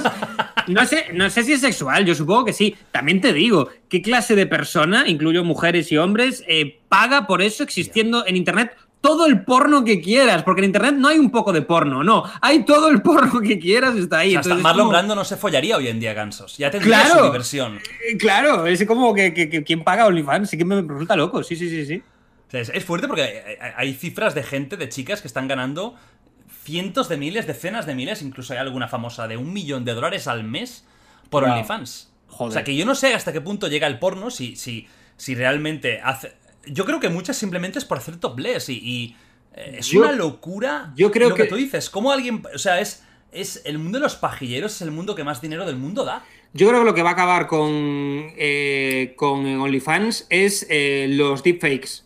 Cuando empiecen los deepfakes de quien quieras, eso, ¿eh? cuando, cuando hagas un deepfake de quien quieras, cogerás plantillas de peña y, y le pondrás, la, ¿sabes? La cara de mi profesor de gimnasia, a tomar por el culo, y los OnlyFans irán a la mierda, porque será en plan de, ya está, ya le puedo poner la cara de quien Ya quiera. está ¿sabes? ahí, ¿eh? Ya está. O sea, deepfake ya ha llegado. Claro, pero quiero decir, cuando eso avance, cuando tengamos todos una aplicación. Bueno, sí, eso, claro, ya está, está, está ya. O sea que, que no sé yo Da eso mucho miedo, porque igual pueden hacer para el sexo como pueden hacer para asesinatos y terrorismo. Claro. Mañana David Suárez poniendo una bomba en, en, Claro, yo- en París o, yo había en, visto- o en Italia. Había visto con los juicios como que desestimaban cosas de vídeos y tal por la manipulación y ahora lo entiendes por qué, porque claro, claro que desestimen cosas porque es cada vez más difícil. Yo he visto un deepfake, tío, que me acojoné ahora, que es em, eh, de voz, que es que vas a poder poner eh, la voz de, de... Yo lo he visto con Donald Trump y metían la voz de Donald Trump eh, mm, eh, y escribían un texto y lo leía y no era un loquendo de... Hello, I'm... No, no, no, era la- la pu- el chorro de voz igual como si estuviera... Y lo puedes poner como si estuviera cansado, más animado, riendo, gritando, o sea, loquísimo, tío. Bueno, entonces te vas a abrir OnlyFans, ¿no? Es el resumen. supuesto. de- Este es ¿Y el- ¿Qué vas a enseñar ahí, David? ¿Qué vas a mostrar? Lo de las facturas, el IVA, el IRPF, todas esas cosas. Es lo único que... ¿Hay algo más sexy que la contabilidad? Lo digo, ¿no? Claro, claro. Bueno, pues ya está, ya con, con- con toda esta información, hablando de los límites del humor, hablando de, de, de- de- de su carrera, de humoristas, de hasta qué punto podemos llegar eh, de buena fuente, si realmente es viejo, maricón y rico. Seguramente lo último, sí. Eh, Seguro, eso ya te lo digo Y yo. viejo depende un poco, porque estamos en esta época, ¿no? Que yo ya estoy a 36, cuidado, poca broma, pero yo me siento joven, entonces estamos en la época esta de tú casi 30 y es que nos sentimos chavales. Eso es una verdad, ¿eh? Eso es verdad, sí, sí, sí. sí, Es que es jodido, es triste, pero es que es verdad. Pero ¿sabes gracias a eso? Porque, ¿sabes? Eso, eso es gracias a OnlyFans. De repente que vuelvan. A ver, OnlyFans, eh, al final voy a hacer yo enseñando la tula ahí y, y- y la gente esté contenta. Nada más, guapos y guapas, espero que hayáis disfrutado de, de esta, de esta charla. Ya sabéis que esto no son entrevistas, son charlas. Eh, una persona súper interesante. Si un día quieres, te volveré a invitar para, porque me han supuesto, quedado tío. muchas cosas para comentar contigo. Yo me lo he pasado muy bien, o sea que de puta madre. Volverás seguro, eh, tenéis su canal, tenéis Twitch, que le va- bueno, twitch.tv, no te olvides. Sí. Eh, tenéis el Patreon y tenéis el OnlyFans, que se va a hacer a mañana, para subir ahí la contabilidad. y Exactamente. nada, eh, David, despide con lo que tú quieras. Y eh, perdona, que te te vi hacer así, pensé que me ibas a dar la mano como a través. ¿Podemos hacer No, esto? pero, pero es lo más penoso. O sea, espera, espera, es Parece que- que te estoy- aquí, aquí, aquí, aquí. Parece que te estoy haciendo una paja. bueno, tío, pongo así. me, me lo he pasado guapo. ¿quieres decir algo? Y si no, despedimos ya. Nada, eh, esperemos que vuelvan los bolos, que vuelva eh, que, vuelva la vida, tío, a los putos teatros. Y mientras, patreon.com barra David Suárez. Y no, y me hace mucha ilusión que me sigan en el canal de YouTube, que subo contenido. Y ya Vale, está. Y esto es todo. ahí. Que me lo paso muy bien. Eh, nos vemos la semana que viene en The Wild Project. Sabéis, vuestro podcast favorito tenéis en Spotify, en YouTube, por supuesto, en Apple Podcast y muchos sitios más. Un besazo y nos vemos.